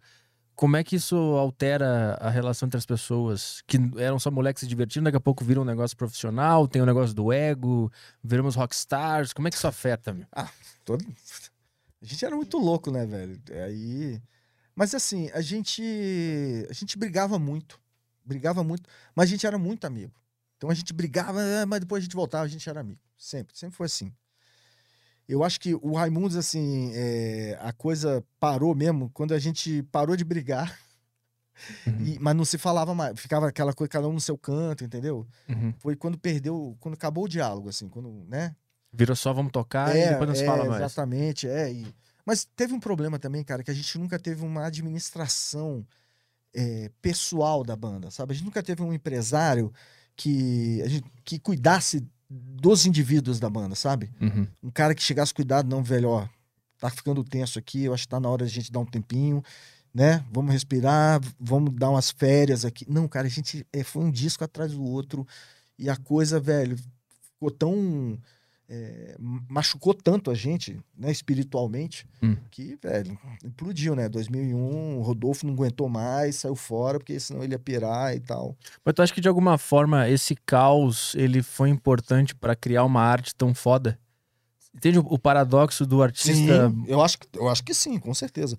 Se a gente não tivesse feito da forma que a gente fez, um atrás do outro, a gente teria perdido essa. É porque é muito. é- é- a história dos anos 90, eu acho que, co- como as décadas, né? Os anos 80 foi uma febre.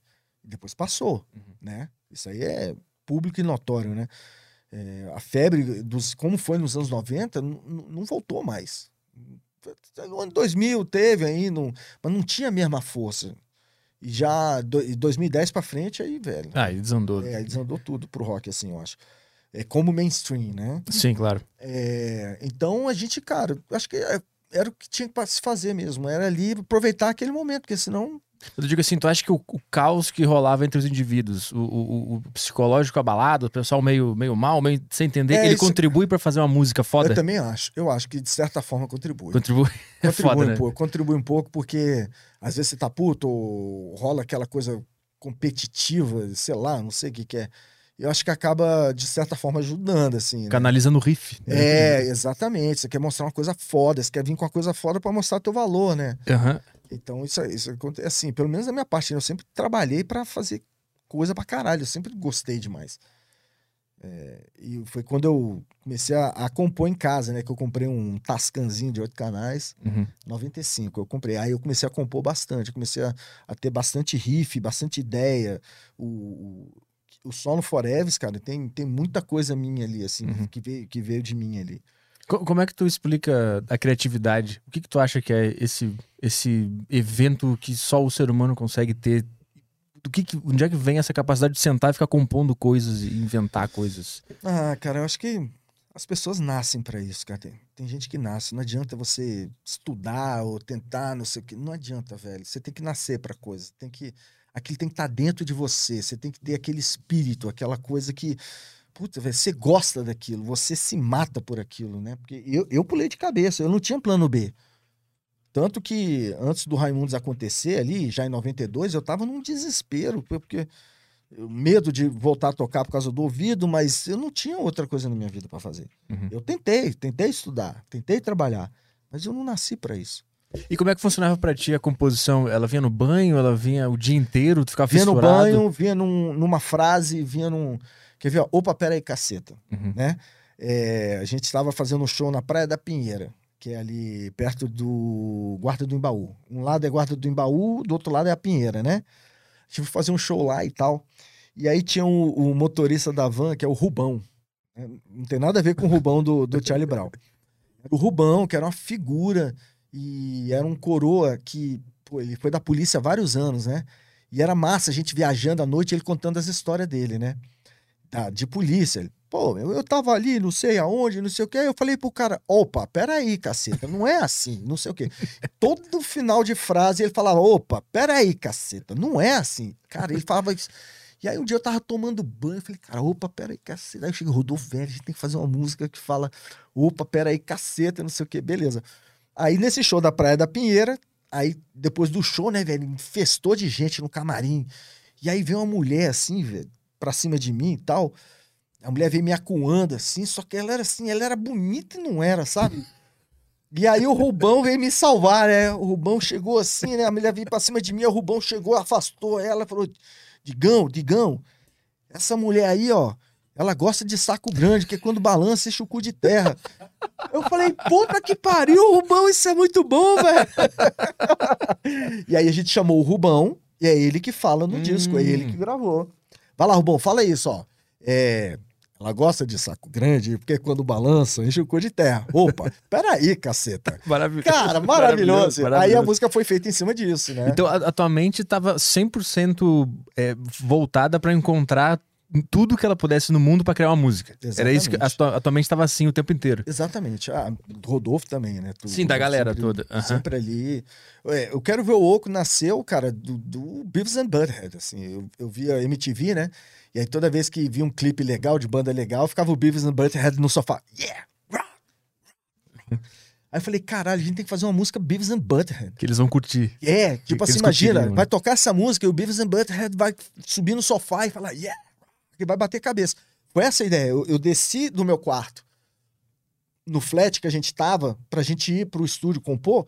Eu já desci e falou, galera, hoje a gente vai fazer uma música Beavis and Butthead. Aí neguinho assim, comendo um café. Como assim Beavis and Butthead? Não, velho, hoje vai fazer uma música eles vão falar, não sei o quê. Cheguei no estúdio, primeira coisa, dropei a guitarra. E aí já. can, can, can, can, can, can, can, não sei o quê. Aí o caniço foi lá no microfone.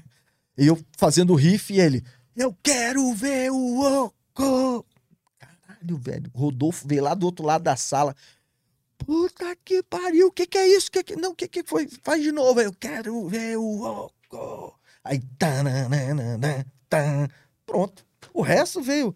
Ah, vamos falar do quê? Vamos falar da capotada do caniço. Capotou e foi ao cinema. Que essa história é real, né? Como é que é essa história? Lá nos anos 80, é, quando eu tirei carteira, meu pai emprestava a caminhonete. Aí eu carregava todo mundo na caminhonete, né? É, ela tinha capota em cima, né? Tinha capota traseira de fibra. Então enfiava os, os malucos tudo. Aí combinou de ir ao cinema. Eu tinha a caminhonete e o Caniço tinha um Fusca dele. E aí o, o- eu fui com a galera primeiro, levei o. E o Caniço ficou de ir com o Rodolfo e com um mais um amigo nosso. Aí beleza, a gente chegou primeiro no cinema. Aí cadê o, Ca- cadê o Caniço? Cadê o Rodolfo? Não, não chegaram ainda. Ah, tá, aí entramos. Aí estamos lá vendo o filme, né? Falei, ah, relaxei, né? Tal, não sei o quê. Aí daqui a pouco eu tô lá no cinema, assim, mó silêncio, assim, passando o filme, mó cena, tal, mó silêncio. Daqui a pouco eu escuto assim a voz do Caniço. Digão! Aí eu, ah, o Caniço, tô aqui, Caniço. Digão, tô aqui, ele. Aí ele fala assim, mó silêncio, ele fala, capotei o carro. Meu irmão, o cinema inteiro, velho, rindo, velho. Aí o caralho, velho, tô aqui, Caniço. Aí o Caniço chegou perto de mim, que ele todo cheio de graxa, não sei o quê. Ele tinha machucado o queixo, velho. Eu falei, o que aconteceu, velho? Capo... O Rodolfo a dirigir, capotei o carro. Irmão, o Caniço foi o seguinte, Bran. Lá em Brasília, onde a gente mora, ali no lago, tem uma ponte, e aí depois você sobe pra Asa Sul. E aí quando você chega na Asa Sul, que tem a pista da Asa Sul, tem uma curva e tem e do lado tem uma grama. E não tinha guarda-reio na época. Aí o caniço, né, com o fusquinha dele, azul calcinha lá, meteu a terceira, fez a curva, aí o carro rabiou, rabiou pro outro lado e uh, desceu o, o- o barranco de grama, né? E aí ele foi descendo. Aí quando chegou lá embaixo, que o barranco faz assim, travou. Aí o carro capotou e saiu arrastando assim no asfalto de cabeça pra baixo. É, Assim, eles não machucaram, assim, né? O, o Laraia, o Marcelo bateu a cabeça, mas o Rodolfo e o Caniço não. Aí tiveram que quebrar o vidro traseiro, porque as portas não abriam. Aí saíram do carro, né? Aí, puta, o povo parou pra ajudar, não sei o que e tal. E aí foram desvirar o carro. Aí o caniço lá fazendo maior força, né, pra desvirar o carro. Aí conseguiram desvirar. Só que quando o carro desvirou, velho, o carro virou e deu um upper no caniço. Tum! Aí machucou, assim, o Rodolfo me contando, velho. Eu cagando de rir, velho. E aí eles desviraram o carro. Aí o caniço deu na chave, o carro pegou e foram pro cinema.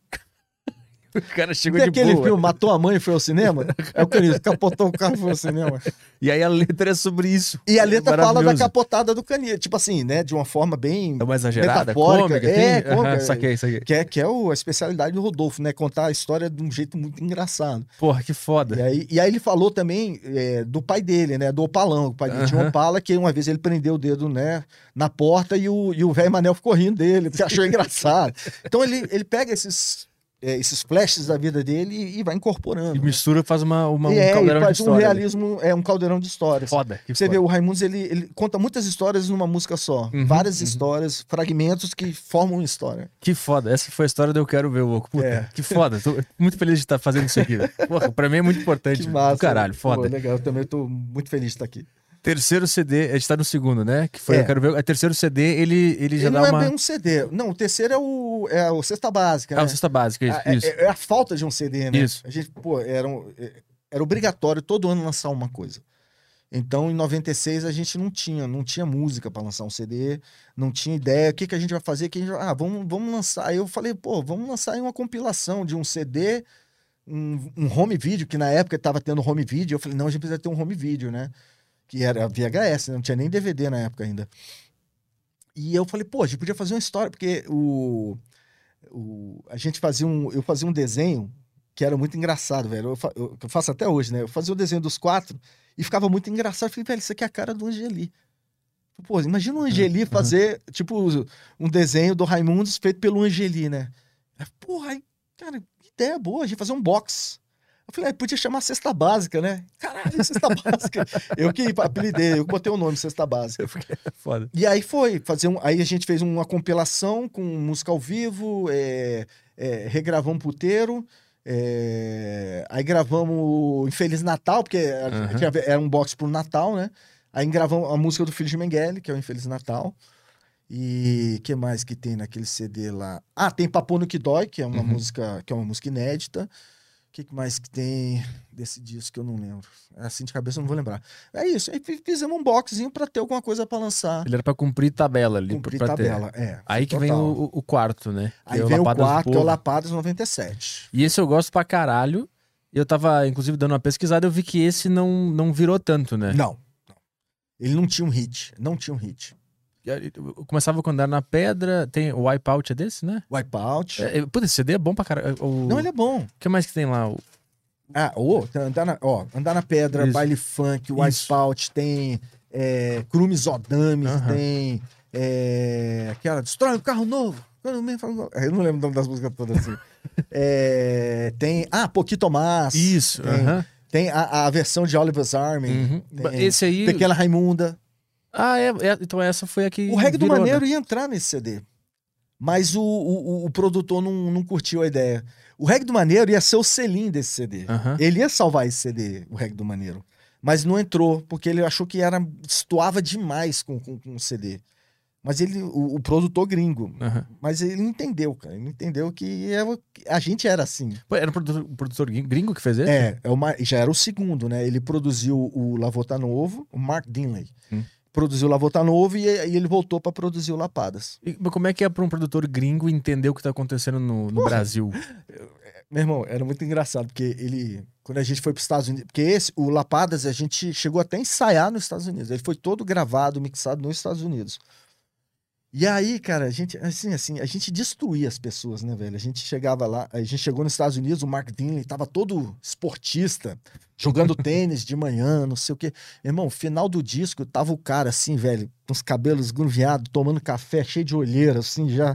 que Eu não aguento mais esses caras, velho. A gente, a gente não era uma banda profissional, a gente era muito amador. Então a gente demorava a gravar, a gente fumava muita maconha, a gente era muito louco, né? Aham. E, e aí ele, ele, cara, ele, assim, a gente direcionava ele muito. né? Tem até uma história engraçada que foi o. porque eu não tava feliz com o som da guitarra quando eu, quando eu fui gravar o Lapadas.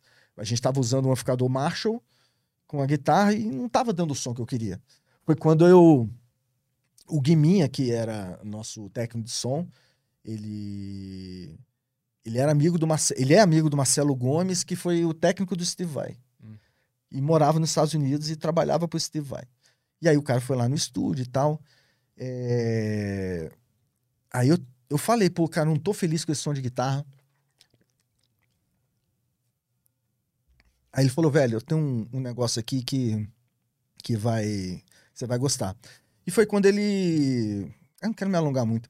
É, foi quando ele pegou e trouxe o simulador de guitarra. Uhum. Eu nunca tinha ouvido falar de simulador. Aí ligou o, o Sans Ampli num simulador que é da Palmer. E aí rolou, botou, ficou um puta som, só que o produtor ficou puto. Não Que- gostou, não. Ele queria um negócio mais, mais, É, mais que- leve. Mais cru. Não, eu queria o som cru, Cru. de ampli, não sei o que. Ele, ele não gostava de simulador. Aham.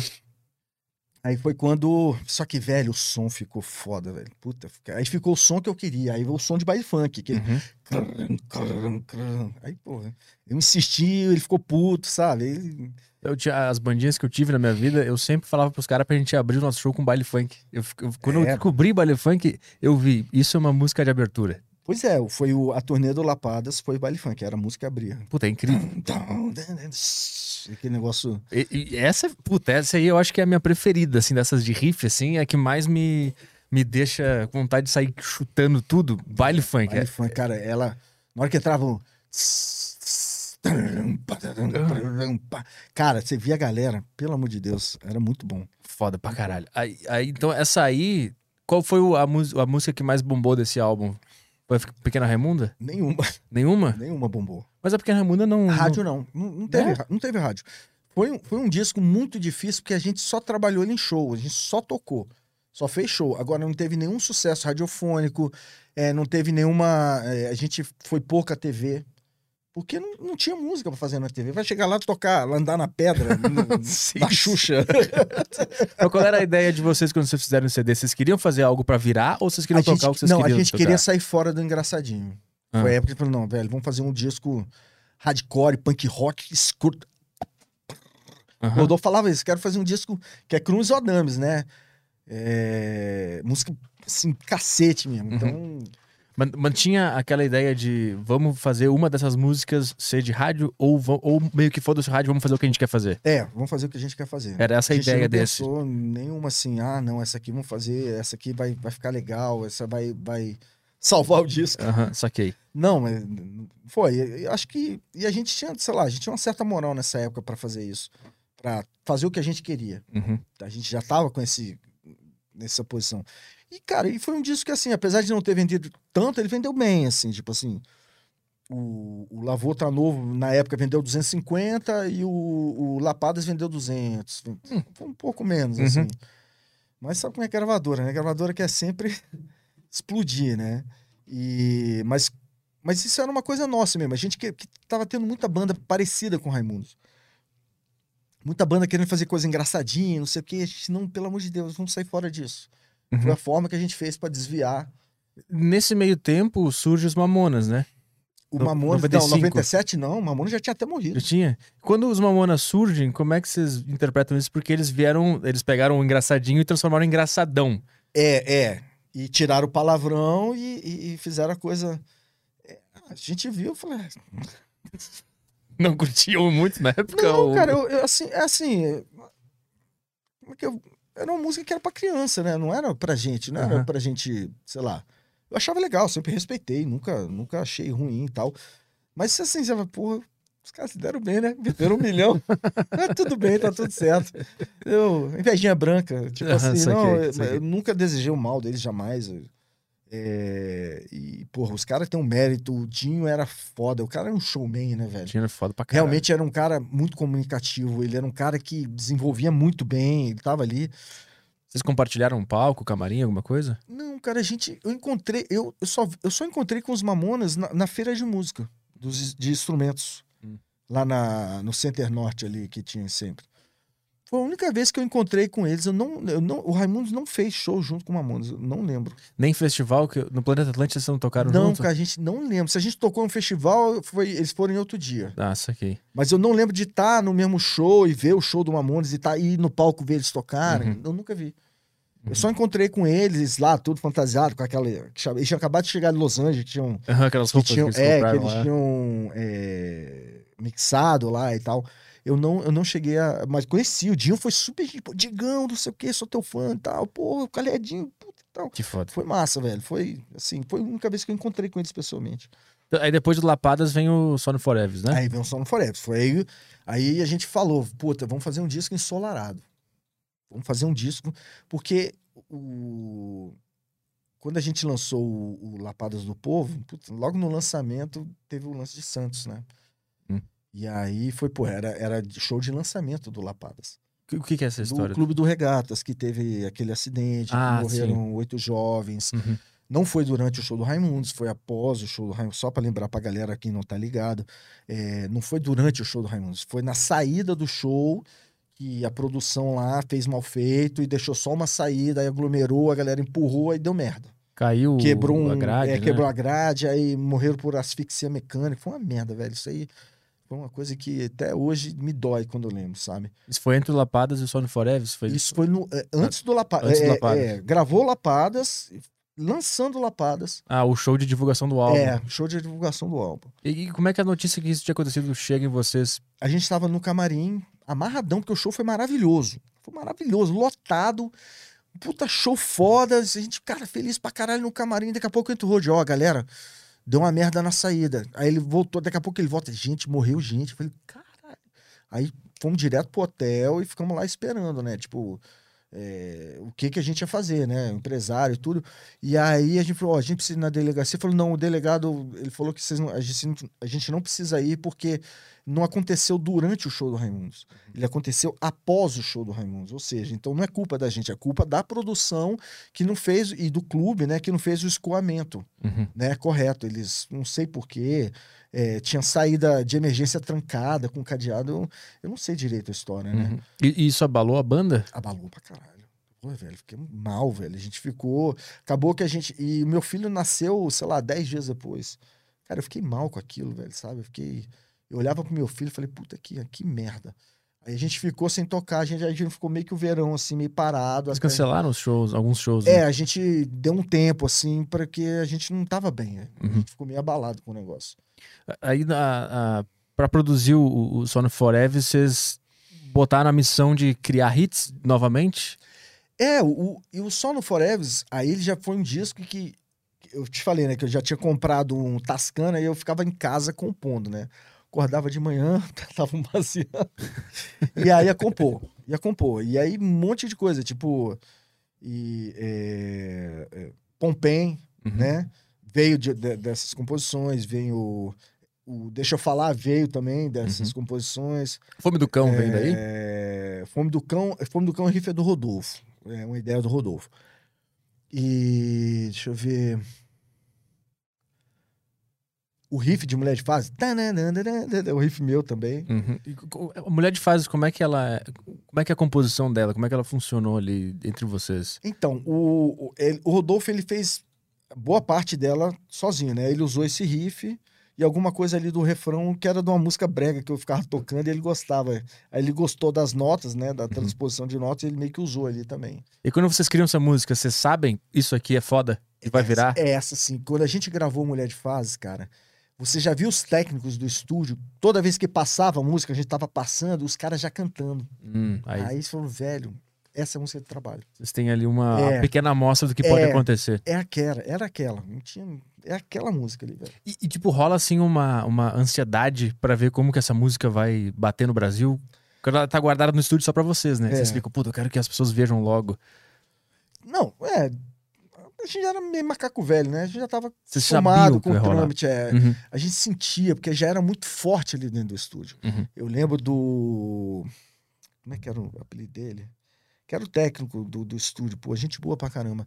Cara, eu vi ele cantando, você via emoção ali, é, emoção nua e crua O cara, complicado. Quando vinha o refrão, sacou? Vinha aquela vontade de cantar. Uhum. Então eu sabia que aquilo ali ia ser muito forte. E, e desse álbum que mais e a gente estava muito feliz. A gente Ah. estava no Rio, porra, a gente surfava de manhã. Eu, Rodolfo, surfava de manhã, depois deixava as pranchas no estúdio, tomava um banho no estúdio mesmo e, e ia gravar, entendeu? Uhum. Eu, eu, assim, é, a gente falou, vamos fazer um disco ensolarado e ele foi é, literalmente ensolarado. Desse CD, o que mais que, que vira? Mulher Virou. de Fases. É, Milambi. Isso. que é uma música minha também, Uhum. que, eu, que eu fiz lá no meu Tascanzinho. Uhum. E Milambi virou bem pra caralho, Mulher de Fase virou bem pra caralho. É... que mais? Qual que é a... Ah, mais pedida, né, velho? É, mais isso, pedida, nessas 13. foda demais, né? Uhum. Foi tudo, rolou assim... Esse álbum, ele, ele, ele faz um mix do pop, que vocês eram capazes de fazer, com o pesadão, o né? punk rock, o pesadão. E eu vou te falar, cara, é o, é o disco que mais tem, entre aspas, protesto, né? Por quê? Porque fãs, Mato? Velho, Mato Velho. Ah. Quase Mato Velho. Quando, quando ela apareceu, meio-dia, que rabão. Aham. Ou seja, a gente tava falando da, Bund, da Bundesmusic, né? Que a Uhum. gente chamava na época. Porque, porra, era só pegar, botar duas mulheres com a bunda assim que, que, que o bicho pega. E isso até hoje, né? Sim, o bunda deve ser pra é, sempre, a, vai ser é, a isso, bunda agora é referência, né? É. Então, é, ó, Mato Velho, a mais pedida também é de protesto, né? Que fala: meu cabelo é ruim, mas meu terno é de linho. Uhum.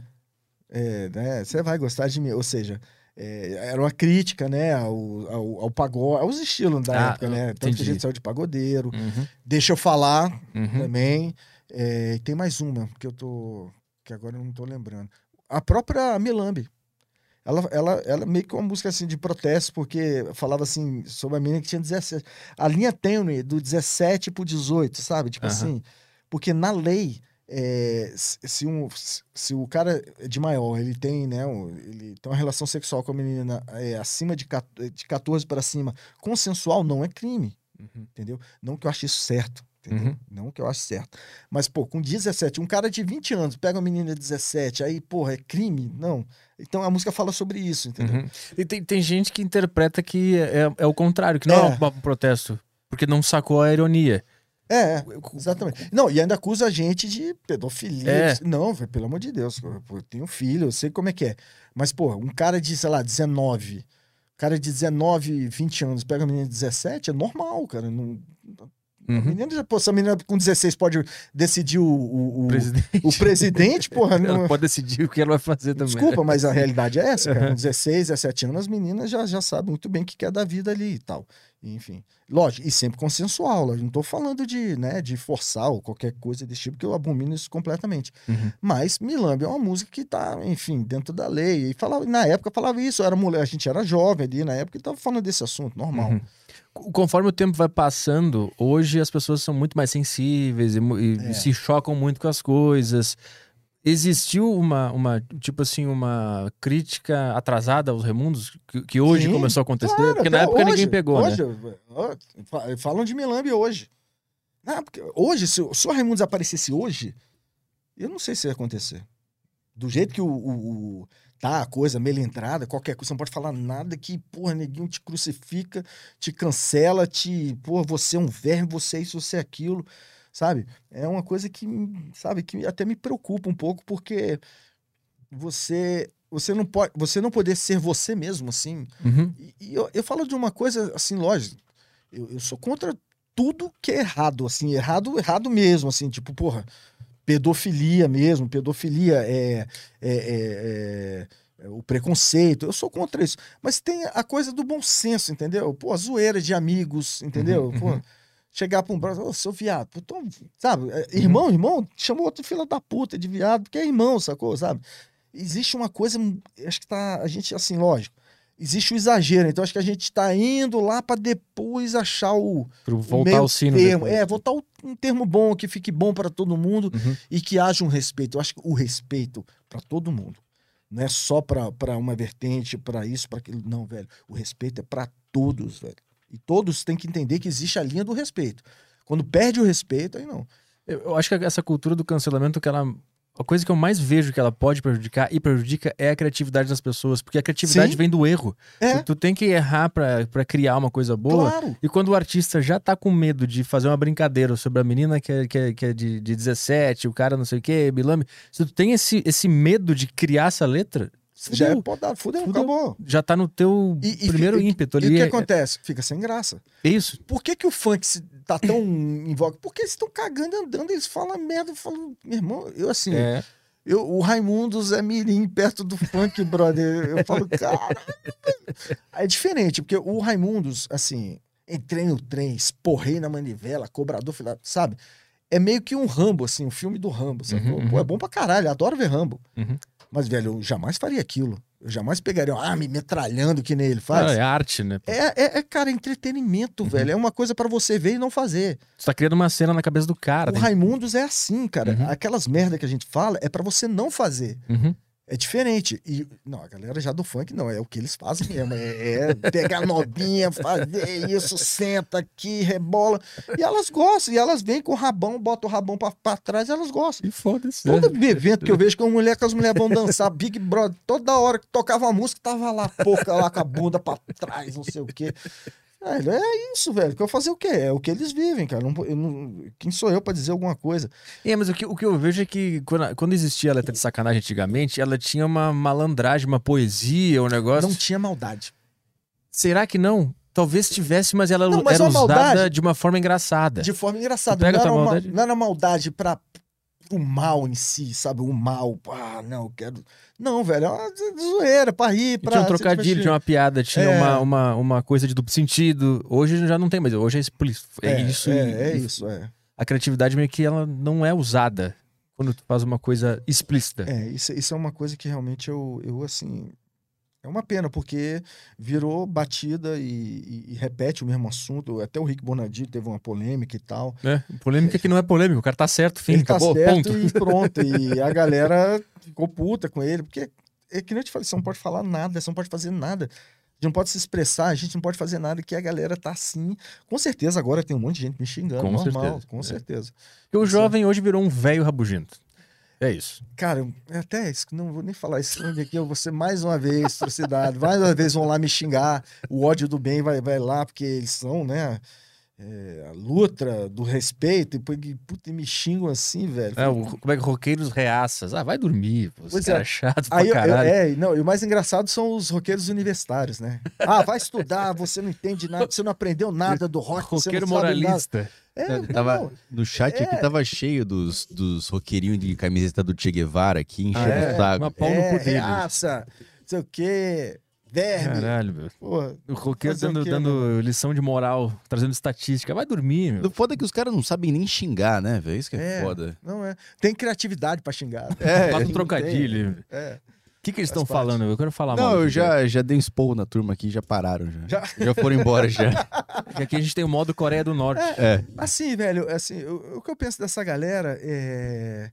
Cara, vocês têm que. Meu irmão, rock and roll, velho, sabe? Você. Pô, velho, tem que ser espontâneo, tem que ser de boa, não, não tem. Exato. não tem essa história que o rock é, É de isso. esquerda. Uhum, Velho, uhum. Ó, primeiro, vamos, vamos começar aqui. Vamos falar sério. O rock é contra. O punk rock, né? Ele é contra o sistema. Esquerda é sistema. Uhum. Sinto muito. Então, se é para se, é- se o rock é uma coisa que não é é fora direita, tem que ser fora esquerda também. Aí eu tô contigo, entendeu? Uhum, uhum. Se é pra ser fora, vamos ser contra o sistema, porque os filha da puta tem tudo quanto é lado. Então, pô, a gente tem que ser contra os filha da puta, cobrar eles, velho. Tem que cobrar todo mundo, tem que cobrar esse porra do Bolsonaro, tem que cobrar esse porra do, da esquerda que quer entrar aí. E foda-se, velho. Agora, vim, porra, é uma coisa que tá fudendo o rock. E não é de hoje, velho. Que a galera tá. Não, porque eu sou de esquerda. Aí quer, entendeu?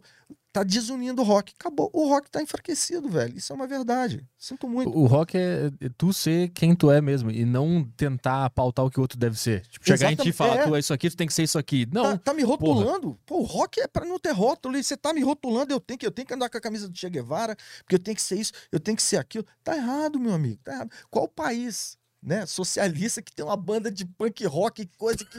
Não tem, velho. Os caras lá são. Os caras lá são amordaçados, meu amigo. Quer dizer, a maior ironia do mundo é Rage é. Against the Machine surgir nos Estados Unidos. Pois é, velho. É a maior ironia do é esse, planeta. cara? velho. É aquilo, é sempre querer aquilo que não existe, que não tem, que é, é uma fantasia. É uma fantasia, me desculpa, é uma fantasia. E o rock também, ele é irritar pessoas. Então, se tu tá irritado com o que o cara fez, o cara foi rock and roll e tu que tá afetado não é, É, rock and roll. não é rock tu não é rock and roll. Então eu sou um cara muito rock and roll, porque, cara, eu irrito uma galera aí. Exatamente, é esse o ponto que os caras não entenderam. Não, não, não interessa onde tu tá, interessa quem É. tu tá irritando. Exatamente. Esse é, o ponto. Mas aí, vamos voltar aqui. vambora, vambora. Desabafamos aqui. Já é. Não, mas tudo bem, foi, uma, foi de uma forma legal. Achei que. Acho que a gente. É isso, cara. E é uma coisa que eu até falo pra essa galera, velho. Olha, eu não tenho raiva de vocês, não tenho raiva de mim. É, o que acontece nesse país hoje, velho, na boa. Enquanto a galera ficar desunindo, desunindo, a gente só vai se fuder, velho. Não adianta. Qualquer um, se, o, se a esquerda entrar em 2022, vai ser uma merda também. Não adianta, não vai rolar, velho. A galera tem que achar uma coisa pra se juntar e, velho, ir contra, sacou? Mas não, vai, galera, não posso É. fazer nada. Não vai dar. Nunca apoiei, velho. Nunca apoiei o Bolsonaro, velho. Nunca apoiei esse cara. Eu nunca falei, ah, eu sou Bolsonaro, não sei o quê. Mas eu. O meu problema com a esquerda veio muito antes de, de existir Bolsonaro. Fui saber do Bolsonaro quando ele tava pra ganhar as eleições. Uhum. Mas a minha, o meu problema com a esquerda, meu irmão, vem lá de da época do puta, lá na puta que pariu, velho. Época que era o Lula lá. Nananana. Pô, isso é muito antes. Quando tinha Brizola junto. é, que tinha tanto- Brizola, Collor, não sei o quê. Eu também, eu já cheguei na cara do Collor, eu tava lá. Quando você foi impeachment, eu ajudei a tirar você, eu falei na cara dele, sacou? Quando foi isso? Falei, numa festa em Brasília tem dois anos, três anos. Eu tava numa festa, ele tava lá e foi um cara me, pô, diga o Collor. Eu falei, eu te ajudei a tirar lá em 92. Aí ele olhou assim, fumando charuto, fez aquele, aquele sorriso torto assim, sacou? Ah, pra quê? Sacou, velho? Então. Mas por que, que os caras falam que tu é o, o roqueiro reaça ou te Porque associam ao Bolsonaro? É porque eu não, eu não faço co- esse coro da galera, ele não. Por quê? Porque a galera quer de volta à esquerda, quer o Lula de volta. E eu não gosto, cara. Nunca gostei, eu sempre achei uma grande face. Acabou. Entendeu? Agora, cara, meu irmão, o presidente ganhou, ganhou. Vamos decidir na urna, velho. Se o cara for ruim, beleza. Vamos tirar ele, vamos botar outro cara bom. Uhum. Eu, meu irmão, se o Lula ganhar aí, velho, beleza, eu vou ficar na minha. Não vou brigar, não vou. Cara, eu, eu quero o melhor pro Brasil. Eu não quero fuder com o meu país só pra eu, ah, pra eu fazer o meu eco, pra eu ganhar aquilo que eu quero. Não, eu quero que o Bra- Brasil, meu irmão, cresça, que o Brasil, porra, a gente fique bem, que, que porra, que crie-se mais empregos e, enfim, toda essa parada, velho. Se a gente pudesse ter uma opção, a gente, pior que não tem, né? Não tem. Uma opção fora desse bolsopetismo aí, velho. Pelo amor de Daciolo. Deus. Daciolo é Esperança. É, porra, a gente tá muito fudido, velho. Caralho. Vamos, vamos voltar pra, pra, pra história Vamos. da, da cronológica lá do, dos Raimundos. Aí só no Forever vem, aí vocês estão no topo do Brasil, né? Vocês são as a principal É. banda. É. Antes, antes disso, eu queria te perguntar: o- quando o Tadeu Patola ele vem aqui, ele disse que o Raimundos era a principal banda, tocava no rádio o tempo inteiro, ele anos 90, e daqui a pouco chega o Charlie Brown Sim. e, e bate de frente, né? Sim, o Charlie Brown. Como é que foi pra vocês ver a, a ascensão do Charlie Brown? Pô, achei Foi massa. foda. Achei massa. A primeira vez que eu escutei Charlie Brown na rádio, assim, cara, eu fazia outra ideia do Chorão. Eu achava que era um, sei lá, velho. Quando eu vi o Chorão, eu fiquei, você canta essas músicas, velho? Eu achava, sei lá, achava que era um outro cara, né? Quando é que foi a primeira vez que tu, que tu encontrou? Encontramos com ele também na feira de música. Uhum. Chorão já chegou do jeito dele, né? Qual é, Raimundo? Pô, põe pra cá. Velho, não tinha como não amar aquele cara assim, logo de cara. E, pô, já desde o começo, já começamos a fazer show junto e virou. É quando vocês, Família. quando vocês veem, assim, tem outra banda pesada chegando, Achamos do cara. Vocês se unem, né? ótimo, achei aquilo maravilhoso. Uhum. Eu nunca tive aquilo, sabe, olhar aquilo como, como uma ameaça. Que isso, velho, Uhum. só enriquece. Por isso que eu falo, a união só enriquece. Você, porra, vai, porra, vai me tirar de canto, vai tirar os, os roqueiros de canto, ah, porque tu é reaça. Meu irmão, só perde, bro. Uhum. Porra, Charlie Brown veio, porra, Rapa veio, puta do caralho, todo mundo, vambora, plano, todo mundo junto e vamos fazer essa porra acontecer. E foi, e era muito forte aquilo. Aí, vo- vocês estavam ali na dianteira da- do som pesado no Brasil, Sim. e aí começou a vir uma Sepultura galera. também, é, né? Sepultura também. Mas Sepultura é uma banda gringa, É, né? Ela veio de internacional, fora pra dentro, É. né? Como é que é estar, assim, levando a- a- nas costas e ir pra frente a cultura brasileira no, no som pesado nesses anos 90? Como é que era essa vibe de saber que vocês estavam na dianteira de tudo isso? É totalmente sem consciência nenhuma. do Fazia gente ideia de que tava fazendo. acontecendo. É, velho. Gente só tava indo, velho. Indo, fazendo e fazendo o que a gente gostava, que era tocar. Mas em nenhum momento vocês se olharam e falaram: caralho, olha, olha isso que tá acontecendo. O que, que, que a gente tá fazendo aqui? Uma- uma- quando é que bateu a consciência? Ah, velho, não sei, velho. Não, não sei se a gente teve, a gente nunca teve essa consciência, olha isso e tal, não sei o quê. Eu acho que se talvez a gente tivesse essa consciência, a gente ia, né? Travar. Não, não tomado mais cuidado, Ah, assim, entendi, com, entendi. com- com a coisa interpessoal, com, com, a, com a própria banda e Uhum. não sei o quê. Não, a gente foi indo, foi indo até que implodiu, né? Aí, só no Forever foi quando vocês estavam no topo, né? Ali, É. que, que, que- e aí vocês tocam na Globo, tocam no Luciano Tudo. Huck. A gente, velho, falou, ó, a gente até falou, velho, ó, a gente vai fazer esse disco e a gente vai em qualquer programa, qualquer coisa, vai fazer tudo. Vamos fazer tudo.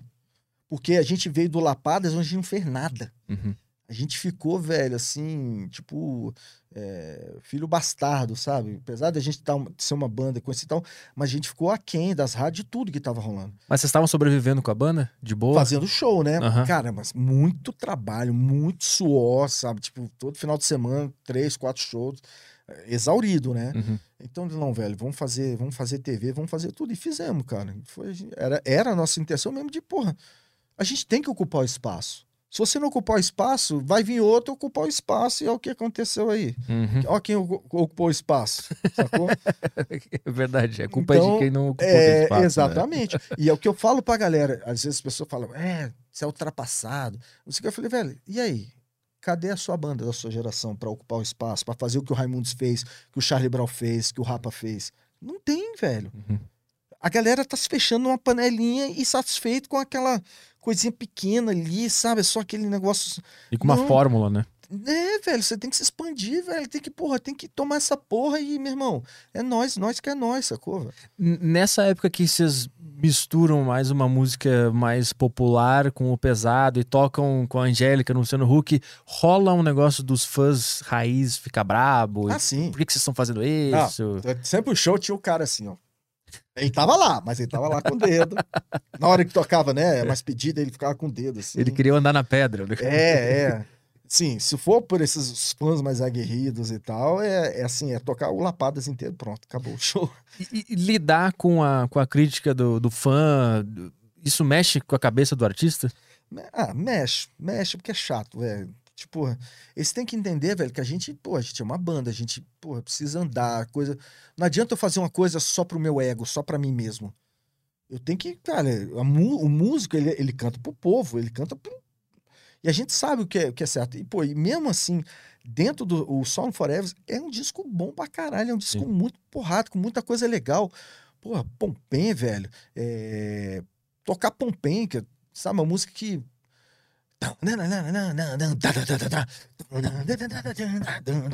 Pô, a gente ali, velho, pô, tocando punk rock, tocando as coisas no, né, no 20 e poucos anos, sacou? A gente pegar uma música do Fábio Júnior e transformar num hardcore muito rápido. Uhum.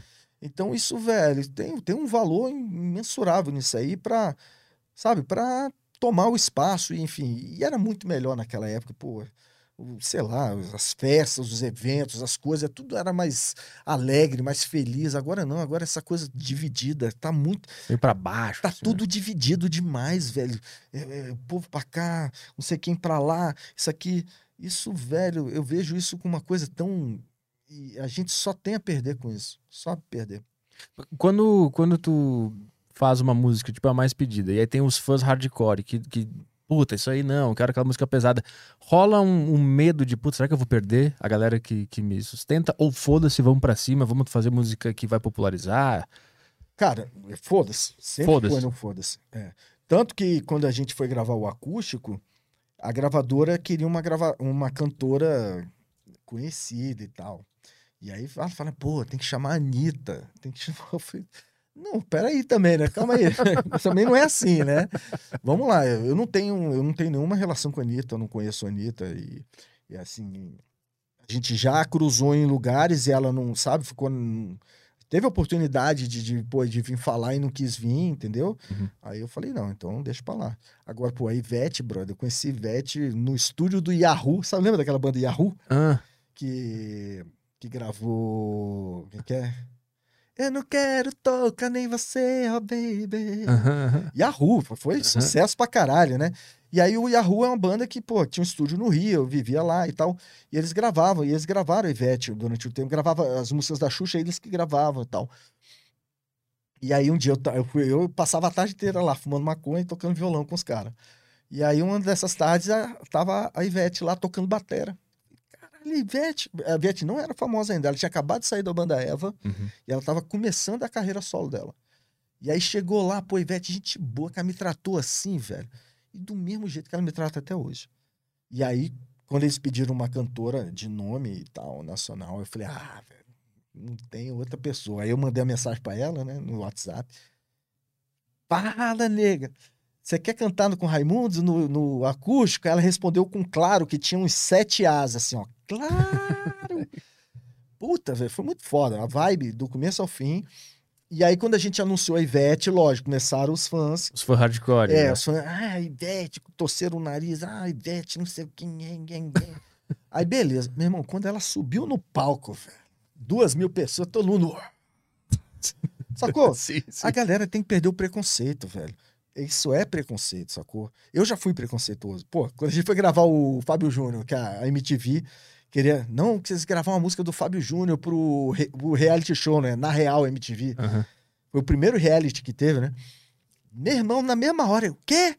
Gravar Fábio Júnior? Nem fudendo, não sei o quê, bababá. E aí o pessoal, né, da nossa equipe lá, não, cara, olha, escuta a música, não sei o quê, cara, vai ser bom. Aí insistia já, ah, tá, me dá essa música aqui. Aí pegamos a música, tá, tá, tá, aí daqui a pouco, você já sabe, me conhece. Pronto, a música virou nossa. Uhum.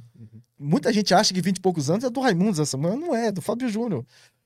Então, velho, tem que perder o preconceito, velho. Tem A que- Ivete cantou qual? Qual foi a A música? mais pedida. A mais A pedida. mais pedida. E como é que foi ensaiar com ela? Ela já matou de primeira? Como é que foi? Foi, assim, é... não, foi, ela chegou, Já, ela, ela já sabia a é, letra? já veio cantando e tal, e chegou lá e rolou bonito, cara, rolou bonito. Vocês precisaram ensaiar quantas vezes? Ou ela foi de A gente passagem não- de som, assim, foi já na pa- resolveu? Foi na passagem de som. Já resolveu na passagem É, de já som? resolveu na passagem. Foda. Ela é muito profissa. Que foda. E Ela ela, é ela, foda. ela era, ela e, era a- e ela assim. improvisou, e ela ainda improvisou, cara. Lá, ela faz, fez um. Quebra o teu nariz, sacou? Um jeitinho Aham, dela, sacou? Velho, mandou bem demais. Que do caralho. E ela ganhou a plateia. Aham. Vem comigo, meninos. Ó, a mulher fala, cara, lá horas. É Foda. Ah, foda. então vocês estão no topo do, do, do, do Brasil, a gente tá falando dessa fase agora, da- do, do Sono Forever, e aí daqui a pouco o Rodolfo decide sair.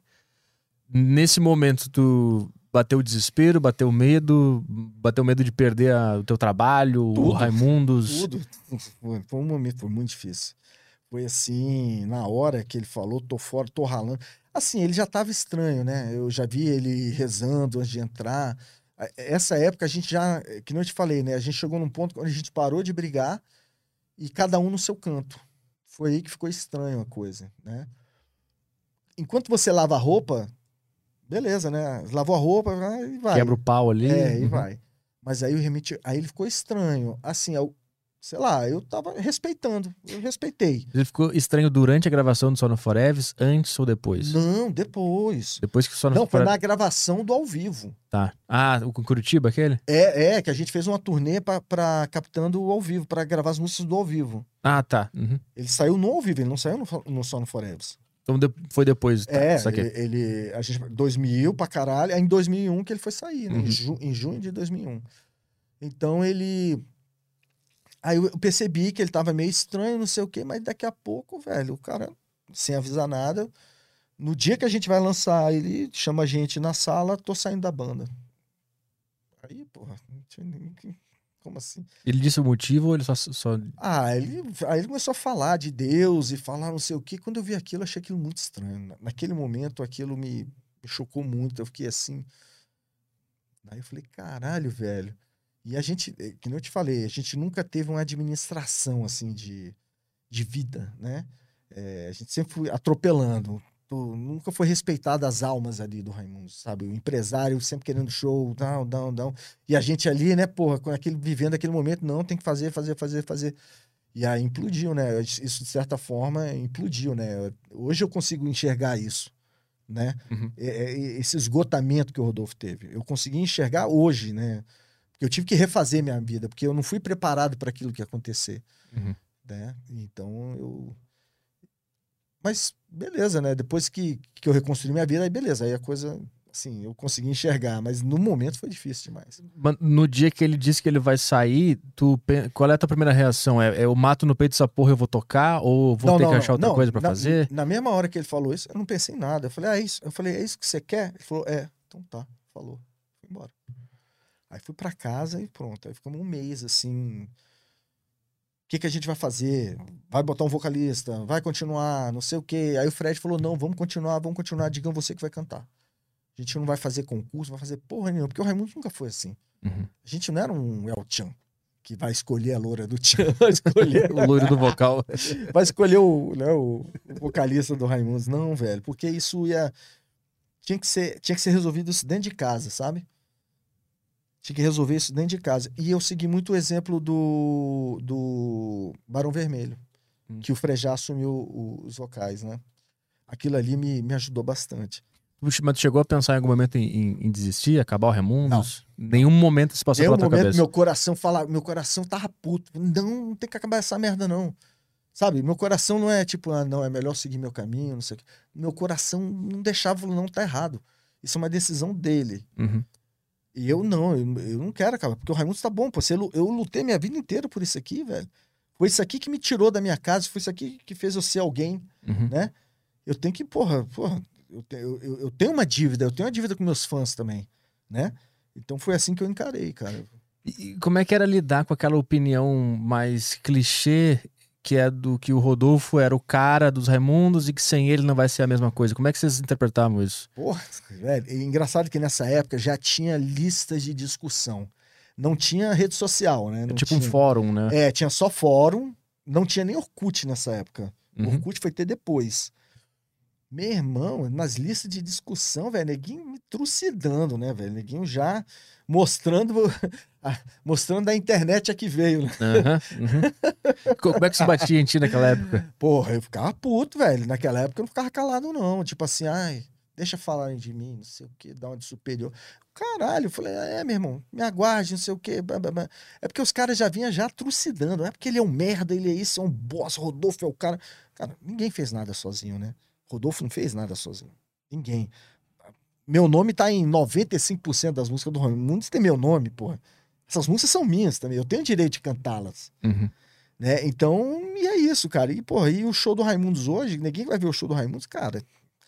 Até o Rodolfo fala, né, que, que no DVD ele fala que a energia do Raimundos vinha muito da mão do Digão, não sei o quê, assim. E o Rodolfo, ele. Então, ele me- meio que passou esse bastão pra mim. Assim, não. Não de uma forma muito legal, né? Porque foi uma coisa meio louca, mas já era, já tava meio implícito ali. Aham. Então foi, cara. E deu certo, eu acho que deu certo, porque a gente se manter aí tocando e fazendo show, pô, 2020, cara, a gente tava com a agenda pra 2021. Aí veio a porra da pandemia, né? Uhum. Essa aqui é a merda. Então, a- a- quando, tipo assim, quando acontece uma ruptura, um caos, e as pessoas estão falando de ti, tu usa isso como uma, um combustível. Porque tem gente, que, tem gente que cai, né? É, tem gente que cai. E aconteceu, aconteceu isso com o campeão, né, cara? É. O campeão não aguentou. Não aguentou a pressão da. da Do público feroz, do né? público feroz, ninguém falando mal dele, eu não sei o que, ele não aguentou. E o meu irmão, cara, eu ficava puto, é porque eu sou um cara, sei lá, velho, eu fico puto e mando tomar no cu logo e, velho. Sacou? Ah, tá falando, vai tomar no cu, vem falar aqui na minha frente, caralho. Porra, esse é o mal da internet. A internet, acontece uma coisa na internet engraçada que acontecia na época. Na época que não tinha internet, quando a gente andava na rua, tinha as gangues, né? Aham. Tinha a galera que andava de gangue, né? Aí se alguém falava mal do outro, porra, ninguém resolvia ali. Armavam o negócio para os caras É, resolverem. é, é, os caras resolver. E se o cara que falou mal não segurasse a onda, a gangue crocodilava, batia no outro, sacou? Aham, aham. Né? E é o que acontece hoje. hoje E isso de uma forma até mais covarde, porque tá todo mundo em casa no celular, né? Rola o- a crocodilagem, né? Todo mundo se junta pra ficar falando mal de não sei o quê. Uhum. Na boa, eu não acho isso legal. Eu acho isso, eu acho isso um paia, sacou? Eu acho. Então tu pegou a primeira onda do que a internet poderia se tornar nesses fóruns que É, estavam te Na destruindo. vida real, é, exatamente. É, é, na vida real, exatamente. E, e eu não baixei a cabeça, não. E eu falei, né, eu vou provar essa porra. Porque o, o show do Raimundos é bom pra caralho, porque era bom o show. Uhum. Né? Mesmo sem o Rodolfo, o show continuava legal. Só que a galera ficava naquela onda. Ah, porque é o cara, é o cara, é o cara. E, aí- e isso foi com o tempo, velho. Essa balança que foi. Foi difícil. Mas foi insistindo, insistindo, insistindo. E eu vou te falar que começou a mudar em 97, quando eu assumi eh, como empresário da banda. Foi aí que o negócio que realmente começou a. Que o Caniço voltou pra banda E aí eu comecei a administrar, e aí a gente juntou, aí a gente resgatou um monte de música legal. Aí, do- 2007 isso ou 97? 2000, 2007. Ah, 2007. Ah, tá, 2007. tá. Tá, tá, tá. Uhum. De 2001 a 2007, meu irmão, foi assim, ó. Ladeira abaixo. E em nenhum momento vocês pe- pensaram que era uma guerra perdida? Não, em nenhum momento eu. Eu sou o cara que nunca desiste. Eu nunca desisto. E aí, a partir de 2007 começa a... a Aí começa a voltar, aí a gente dá um, dá um boot, né? A gente. Como é que faz quando o computador tem que. Reinicia, reboot? O... Não, não, que você- Formata? Formata. Formata. É, a gente formatou, velho. A gente teve que tirar todo mundo da equipe e a gente viajava só os quatro e um técnico de som. Foi aí, aí eu comecei a vender show também. E aí foi, vendi um, vendi dois, vendi três. Daqui a pouco, em 2008, eu já tava vendendo show, aí equipe aí já foi crescendo de novo. Uhum. Até 2010, quando o Denis entrou, que é, que é o nosso empresário hoje. E aí deu outro salto também, porque aí eu parei de ser empresário, porque eu não tava aguentando mais, né? É foda, né? Eu passava a semana inteira, velho, resolvendo coisa de show, não sei o que, e final de semana ia, é, passava o dia inteiro resolvendo coisa de banda e à noite eu tinha que estar uma hora e meia sorrindo. Ah! Sacou? Foi foda. Foi, foi muito desgastante pra mim. Eu sacrifiquei muita coisa, né? Sacri- sacrifiquei minha família, meus filhos, porque eu não podia estar com eles durante a semana. Eu tava, meu irmão, no escritório o tempo todo, e aí ficava morto, né, velho? Não conseguia, enfim. Uhum. Foi difícil enfrentar. Porque você deve ver assim, tipo, isso aqui é o meu trabalho, isso aqui é o que eu amo e não tem nada mais nesse mundo que eu queira fazer. Então eu vou Que ter eu saiba fazer. É, que eu saiba e queira, né? É, e, e é a única coisa que vai é, sustentar eles, entendeu? Então eu pensava dessa forma, Uhum. Assim. Então foi o que eu pude fazer e fiz e, eu- e era o que eu tinha que fazer. E deu certo. Eu acho que deu muito certo. E quando é que deu uma estabilizada, assim, quando é que o. Vou usar esse termo, quando é que o fantasma do Rodolfo ter saído, saiu de cena e tu sentiu mais leve? Foi em 2000 e... Cara, foi lá- em 2007, cara. Em 2007, quando eu comecei a trabalhar e comecei a ganhar dinheiro de novo, comecei a, a, a, a ver que eu tinha dinheiro no banco, que eu poderia sobreviver Uhum. sem a presença do Rodolfo, Uhum. sabe? E aí e foi isso que começou a trabalhar em mim a mágoa que eu tinha dele. Foi aí que começou a eu acordar e não lembrar mais dele. Porque eu, porra, eu passei um bom tempo, todo dia acordava e lembrava dele, ficava puto, sabe? Alguém falava dele, ah, eu vi o Rodolfo. Pô, O que, que passava na tua cabeça era por que, que esse cara saiu? Era isso que passava na tua cabeça? Não, não, não.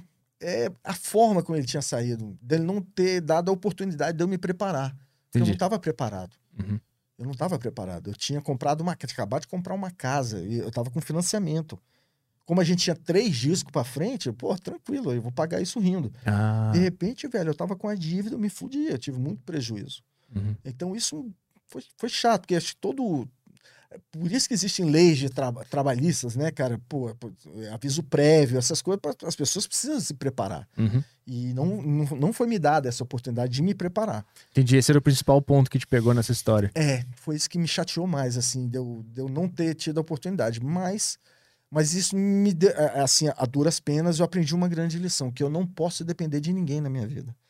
Eu, hoje em dia, eu não tenho medo de, se eu precisar, sei lá, enfim, acontece alguma coisa, o Raimundos acaba. Tipo assim, ó, tem que acabar o Raimundos. Entendeu? Eu não tenho medo de, de- de continuar sozinho. Agora eu não tenho, não. Uhum. De jeito nenhum. Porque eu sei do meu valor. Eu sei que eu, pô, eu pego meu violão, eu pego eu- o show solo que eu faço, pô, eu consigo fazer um puta show. Pô, já toquei em, em Fernando de Noronha. Fui o primeiro show de rock em Fernando de Noronha, foi meu. Só eu, minha banda solo, sabe? Então eu consigo ir. Eu não tenho medo disso. Eu amo Raimundos, é a minha banda do coração, mas aconteça o que acontecer, hoje eu não tenho medo. Uhum. Como, na época lá eu me fudia. Hoje não, hoje eu, eu, eu consigo me virar. E, e nessa era pós-Rodolfo, vocês fazem. Vocês gravam álbuns, né? Qu- Quantos álbuns vocês fazem? É, aí a gente, o Rodolfo sai da banda, aí a gente grava em 2003. A gente, é, 2002 a gente lança o Éramos Quatro, a gente só Uhum. grava uma música e é o show ao vivo com Ramones. tipo, foi um, é tipo cesta básica, tipo um, Aham, um cumprir tabela é, ali. com- é, a gente cumpriu uma tabela, porque a gente tinha que lançar um disco pela gravadora, pelo contrato e tal. E Esse show com, com os Ramones, ele aconteceu quando vocês fizeram Foi show, show com com um Mark só, porque era um show de 89, lá no IMB. Não, no, no Imigrantes, um show da rádio, aniversário da rádio. Uhum. Ia ter o The Remains, eu acho, que era um show do Mark Ramone com o Didi. Só que o Didi Ramone, muito louco, foi pra Argentina e não pegou o visto pro Brasil. Ah. Aí não pôde entrar no Brasil. e aí o Mark, o Mark lá e o cara não pôde, aí falou, velho, faz um show com o pessoal do Raimundos, eles são fãs de vocês. A gente foi, ensaiou. Caralho. Cara, ensaiamos com o Mark Harmony, velho. Foi assim, uma das coisas mais foda, né? Porque eu, assim, eu sou muito fã do Mark, né? O Mark, pra mim, ele gravou os melhores discos do Ramones. O Pleasant Dreams, né? Que é, o, que é um dos que eu mais gosto. Que, pô, tem X a Sensation, tem We Want the Airwaves e. E eu, velho, eu tava com o cara que gravou o Pleasant Dreams, velho. Tu explicou pra ele quão importante falei, ele era. Falei, velho. falei pra caralho, velho. Aí, e a gente ensaiando, o ensaio foi muito melhor que o show, porque no ensaio, o show foi perfeito. Mas o ensaio, velho, toca essa aí ele. Puta caralho, eu tocando com o som do Ramones, perfeito, a bateria do Ramones e eu tocando as músicas que eu amo, sabe? Meu irmão, eu queria tocar, a gente queria passar a madrugada inteira tocando com o cara. Quais outras bandas dessas, dessas grandes internacionais vocês tiveram a oportunidade de conhecer e tocar juntos? o, o Ramones. é, Assim, abrimos pra todo mundo, né? A gente abriu pro Iron Maiden, mas a gente não teve essa interação como a gente teve com o Ramones. Ah, Eu acho que foi a única banda que realmente eu tive uma interação muito forte, foi o Ramones. ah tá. Foi Entendi. o Ramones, assim, disparado, de banda gringa. Eu não lembro, eu não lembro ter ficado amigo de nenhuma outra pessoa como, pô, o, o- Johnny, que todo mundo falava que, cara, o Johnny é o cara mais fechado, né? Que falaram que o Johnny era o cara mais ranzinza do Raimundo, não sei o quê. Teve um dia lá em Camboriú que eu desci pra ir no bar e tava o Johnny sentado numa mesinha de duas cadeiras, ele sentado e a cadeira vazia. Eu falei, ai. Ele, ai. Quer sentar? Claro, sentei. Fiquei uma hora e meia conversando com o Johnny. E ele falando pra caralho comigo. É, você conhece The Keys? É, falando das bandas, falando, ele falando pra mim, ó, guarda seu dinheiro, viu? Não sei o quê. O cara me deu assim, parecia um pai falando comigo, velho. Ó, faz isso, faz aquilo, não sei o quê. Uma hora e meia, velho, que eu nunca esqueço, velho. Caralho. Você tem uma lição de, de como lidar com essa vida de ter banda e tal. Exatamente. Ele falou, ó, save your money, escuta essa banda aqui, escuta essa banda aqui, não sei o quê. Caralho, velho, recebendo conselho do Johnny, velho, que foda. Essa do Save Your Money é interessante, né? Porque save your money. é a mesma coisa que o, que o Rockstar eu devia pensa, ter escutado ele. né? Então, Porque aí eu, né, quando o Rodolfo saiu da banda, eu, eu, eu, estaria- eu tinha dinheiro na época, só que, velho, não era aquela coisa... é, não- eu não tava tão, né? é, eu não tava tão seguro porque eu tinha comprado uma casa, então eu, eu tinha meio que gastado um dinheiro, eu tava confiando numa coisa. Uhum. E ele tinha falado, save your money, sacou? Essa vida de rockstar, quando tu tá lá no topo, ela ela ela atrapalha o psicológico, ela atrapalha, algumas Atrapalha tudo, acaba, acaba com a tua vida. É? Cara, quando tá no sucesso é complicado, velho. Você ter cabeça quando você tá muito estourado, velho. Você tem que ter realmente. Você tem que estar cercado de pessoas muito boas, sabe? Pessoas que realmente gostam de você e, e- e- cuidam de você. Qu- Quais são as principais tentações que rola quando tu tá no topo do rock? Ah, tudo, né, velho? É droga, dinheiro. é, Enfim, é isso. Droga, dinheiro, mulher. Vem muito fácil. E, É, e- porque é muito fácil. É muito fácil e tentador e você tá vivendo.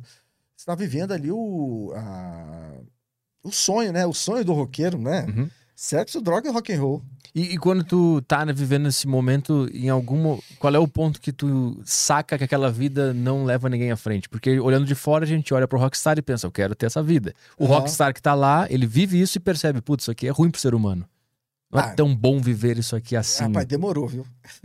Demora. pra mim. Mas eu, graças a Deus, hoje eu tô muito bem casado com a Boa, Viviane. boa. É, a Viviane é uma pessoa que ela me trouxe um- uma paz e uma coisa, uma coisa com Deus assim muito forte e que inclusive me ajudou muito a me reconciliar com o Rodolfo.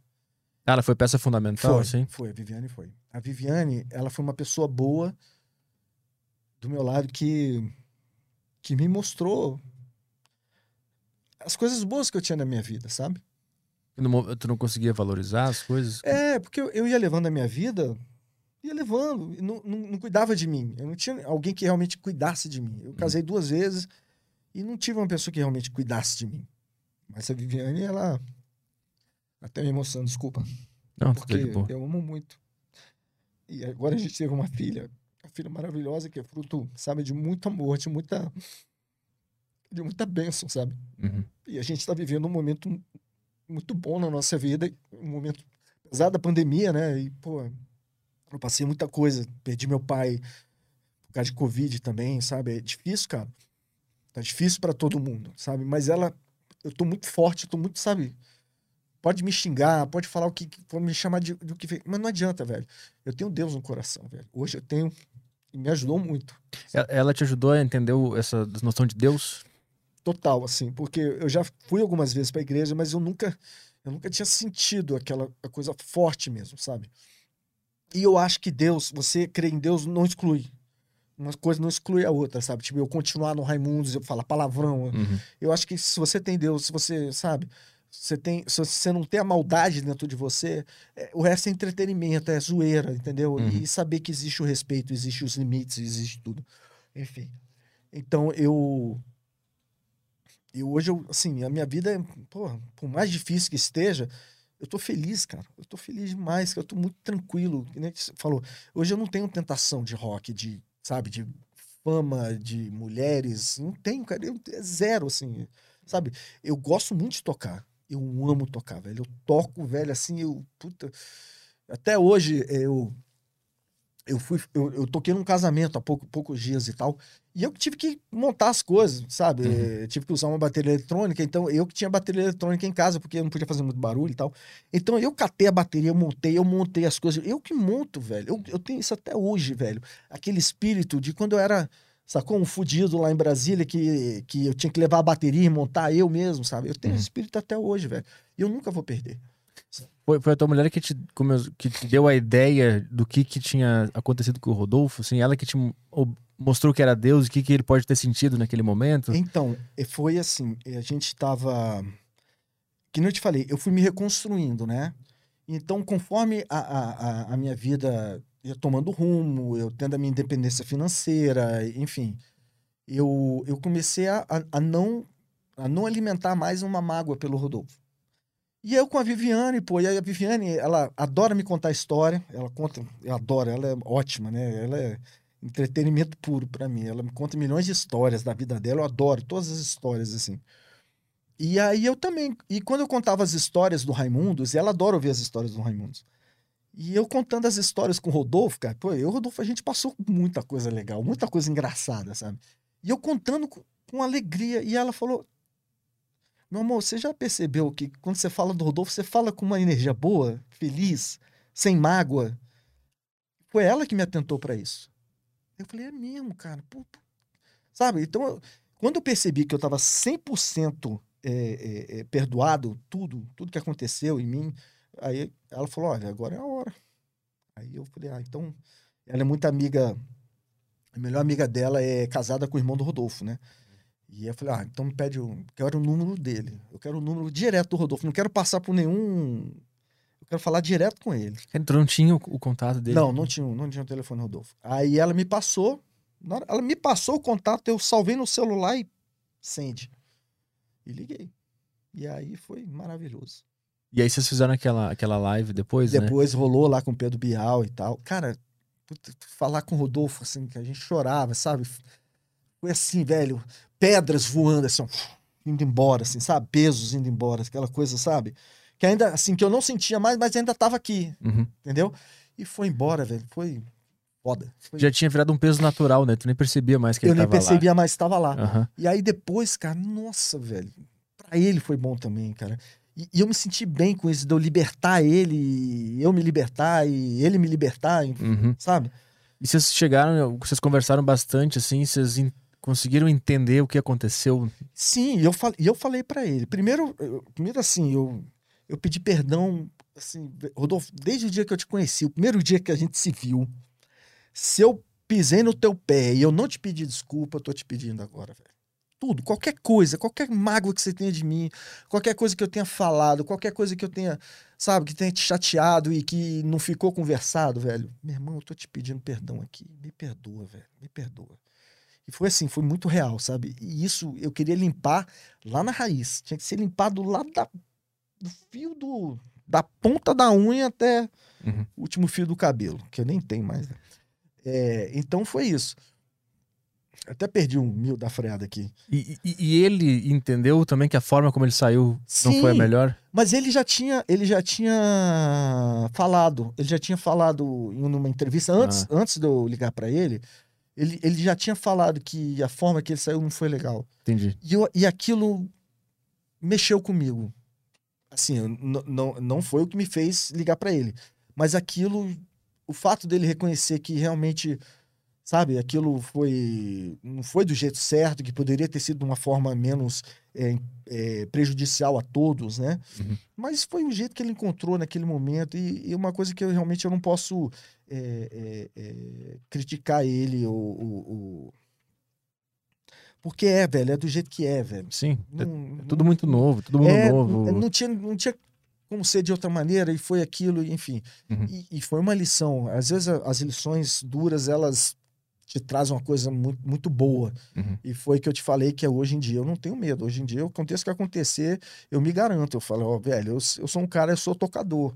Eu sou um cara que pega um violão aqui, pô, a gente vai ali tomar cerveja, a gente vai até às 6 horas da manhã, eu vou estar eu vou tá tocando música, velho. Uhum.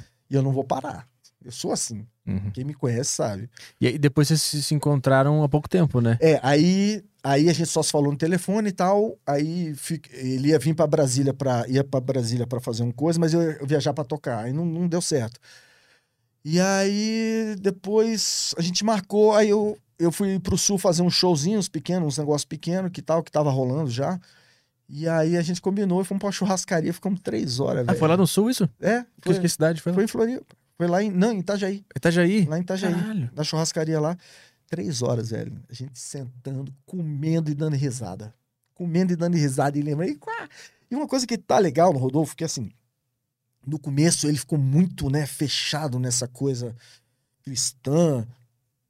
Ele tinha, ele, assim, ele tinha muito problema, né, com o passado, com o Raimundo. E agora não, ele realmente, ele, ele tá muito mais tranquilo em relação ao passado. Ele ri das coisas. Meio que ele, ele se culpava por ter tido É. feito parte do Raimundo É, antes, lá no início. Uhum. E eu acho que ele. Já superou. Ele entende que, pô, Uhum. o Raimundos foi uma coisa que necessária na vida dele. Uhum. Pô, o Raimundos trouxe muita coisa boa pra ele também, né? Ele conheceu a esposa dele através do Raimundos. é, o Raimundos deu independência financeira, muita coisa boa, não é só coisa ruim, né? Uhum. E eu acho que o Raimundos é- tem muita coisa, muito mais coisa boa do que coisa ruim. Não, amor. Óbvio. É, Pô, óbvio. isso é Lógico. óbvio, né? E aí ele tá em paz com isso. É bom, é bom pra ele, é bom pra mim, é bom pra todo mundo, sabe? Na, na época, tu tinha alguma relação com essa ideia de Deus ou era zero? Era só, só tocar e. Eu sempre acreditei na, na, na, na força superior, na energia, né? Existe uma coisa que rege isso aqui, né? Que, que tem uma lei, existe uma lei, que a gente tem que obedecer uma lei na vida, que se você, cara, se for por um caminho errado, assim, e você achar que não existe isso, que você pode fazer o que você quiser, que você não vai, não vai ter problema, você tá muito enganado, velho. Você pode... Sabe, você pode não acreditar em Deus, mas existe a lei do retorno. E a lei Uhum. do retorno não é Deus, entendeu? O que você Uhum. faz aqui, o que você deseja pra alguém, até pra galera que me xinga, ó, você que me deseja o mal, cuidado, isso volta pra você em dobro, viu, velho? Desejo o bem pras pessoas que voltam em dobro pra você. E é o que eu desejo pra vocês aí que ficam me chamando de reaça, eu desejo o bem de vocês, sabe? É isso, cara.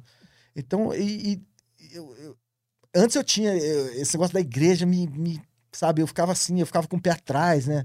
Por causa do lance do dízimo, não sei o que aquilo. Mas hoje eu entendo, hoje eu compreendo e eu acho que, sei lá, Uhum. eu não- quem sou eu pra julgar, né, velho? Quem sou eu, velho, pra julgar alguma coisa? E eu acredito, eu acredito que Deus, cara, e, e quando, quando você quando você ora, quando você reza, quando você tem uma coisa com Deus, quando você pede com fé pra Deus, velho, as coisas acontecem. Acontece, velho, é, é fato, brother, é fato. É- Essa ideia, tu tinha lá em 2001, 2002, Não. quando tudo aconteceu? Não, não, não. Até porque eu, não- eu não tive essa, essa criação, né? Meus pais nunca me, lera- nu- nunca me levavam para a igreja, Uhum. né? A Viviane que teve. A Viviane, a mãe muito religiosa, morango, maravilhosa, minha sogra. Uhum. É, elas são, sempre foram tementes a Deus. A Viviane super temente a Deus. Pô, quando eu vou na missa com ela, eu fico até com vergonha, porque ela sabe rezar tudo. E eu não sei se rezar o Pai Nosso, Ave Maria, olha lá. Então, quando o Rodolfo chega com a ideia de Deus, pra ti, Deus era só uma coisa que tu acreditava, mas não entendia muito. É, eu, eu não conseguia me entregar. Eu não conseguia me entregar.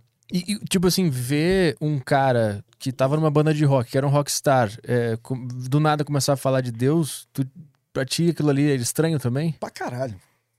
Aqui, no começo eu achava que era uma lavagem cerebral, né? Hum. Não entendia. Aí hoje eu. Hoje tu compreende o que, que, tem por trás. Sim. É uma coisa muito forte e muito verdadeira. Uhum.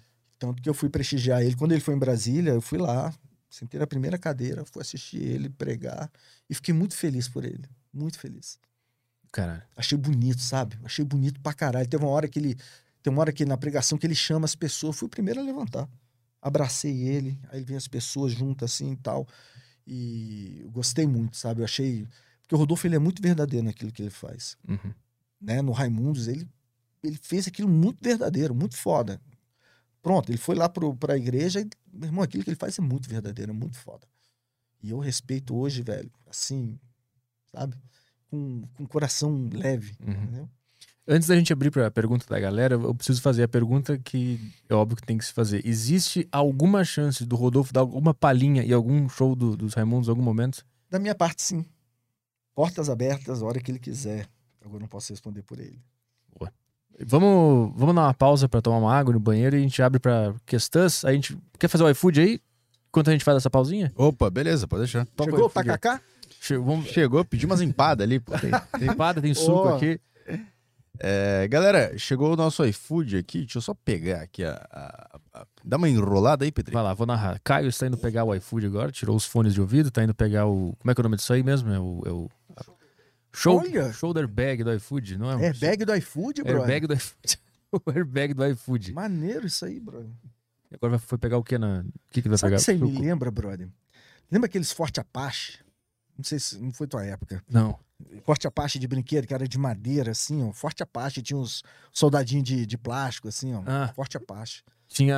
É, as paredes de Forte Apache é parecido com isso, assim, só que era pequenininho, assim. ó. Ah, saquei. Olha, suco. Temos sucos, que aqui nós somos o único podcast fitness do Brasil. A gente não pede pizza e esfirra, Não, a gente né? pede suco, Suco, e, é. e pão de queijo gourmet.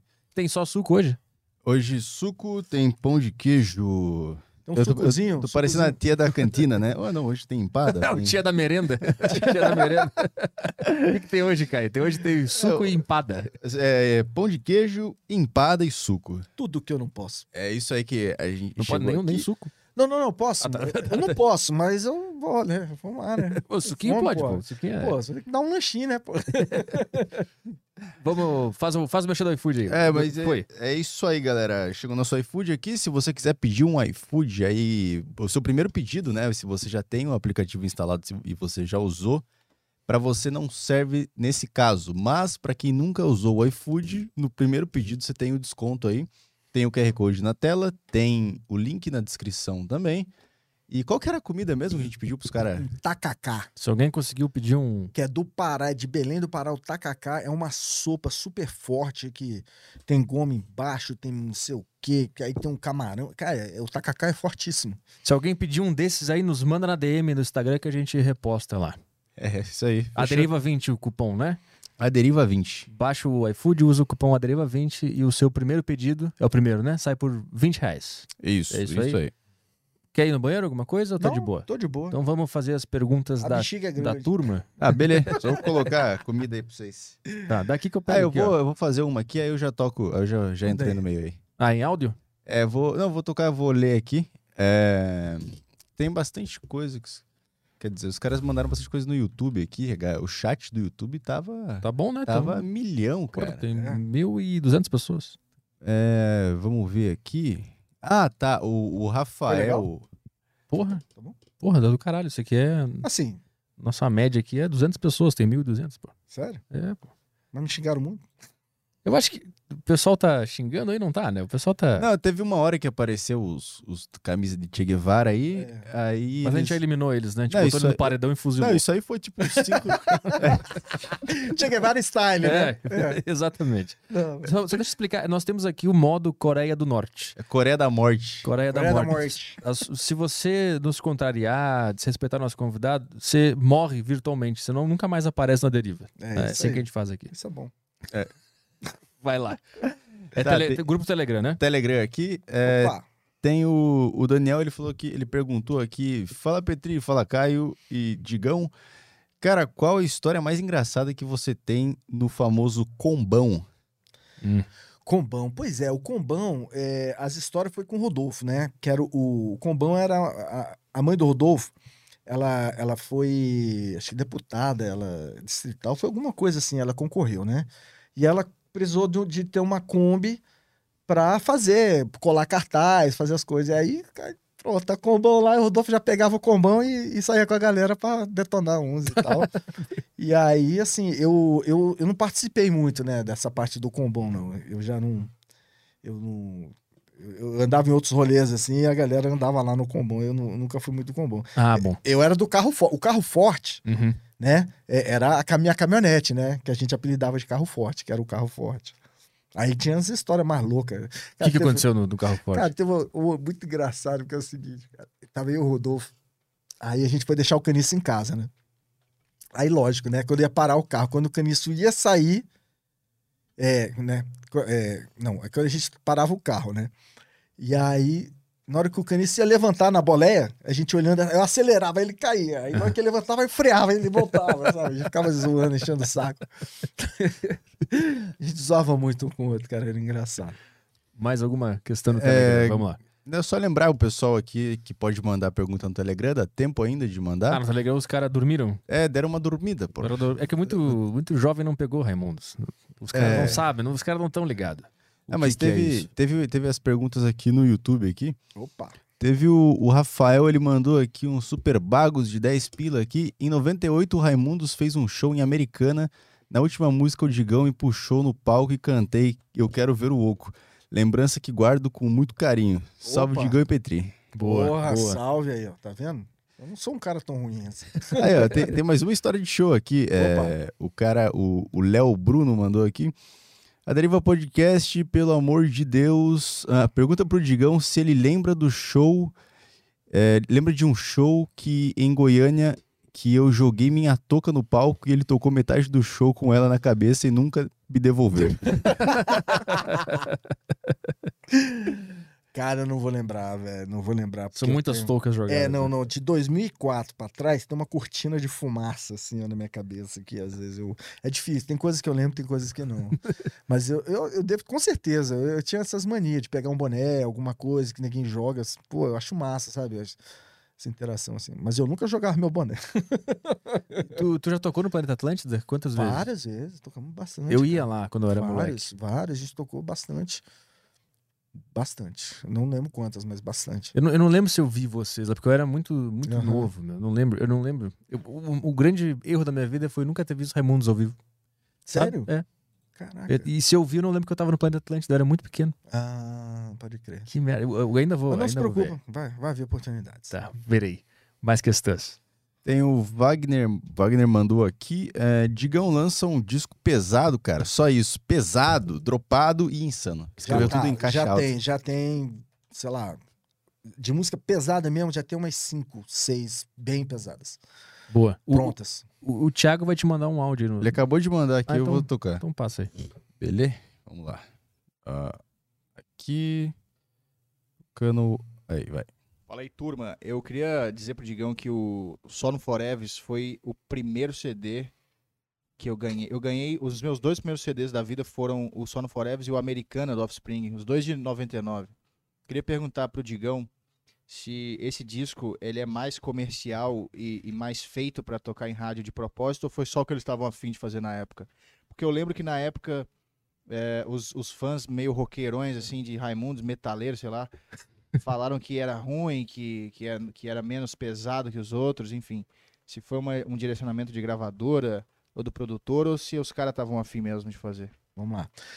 Cara, é, que nem eu tava te falando, né? A gente veio de uma turnê, assim, de certa forma, pesada. Pesada no sentido pesado, né?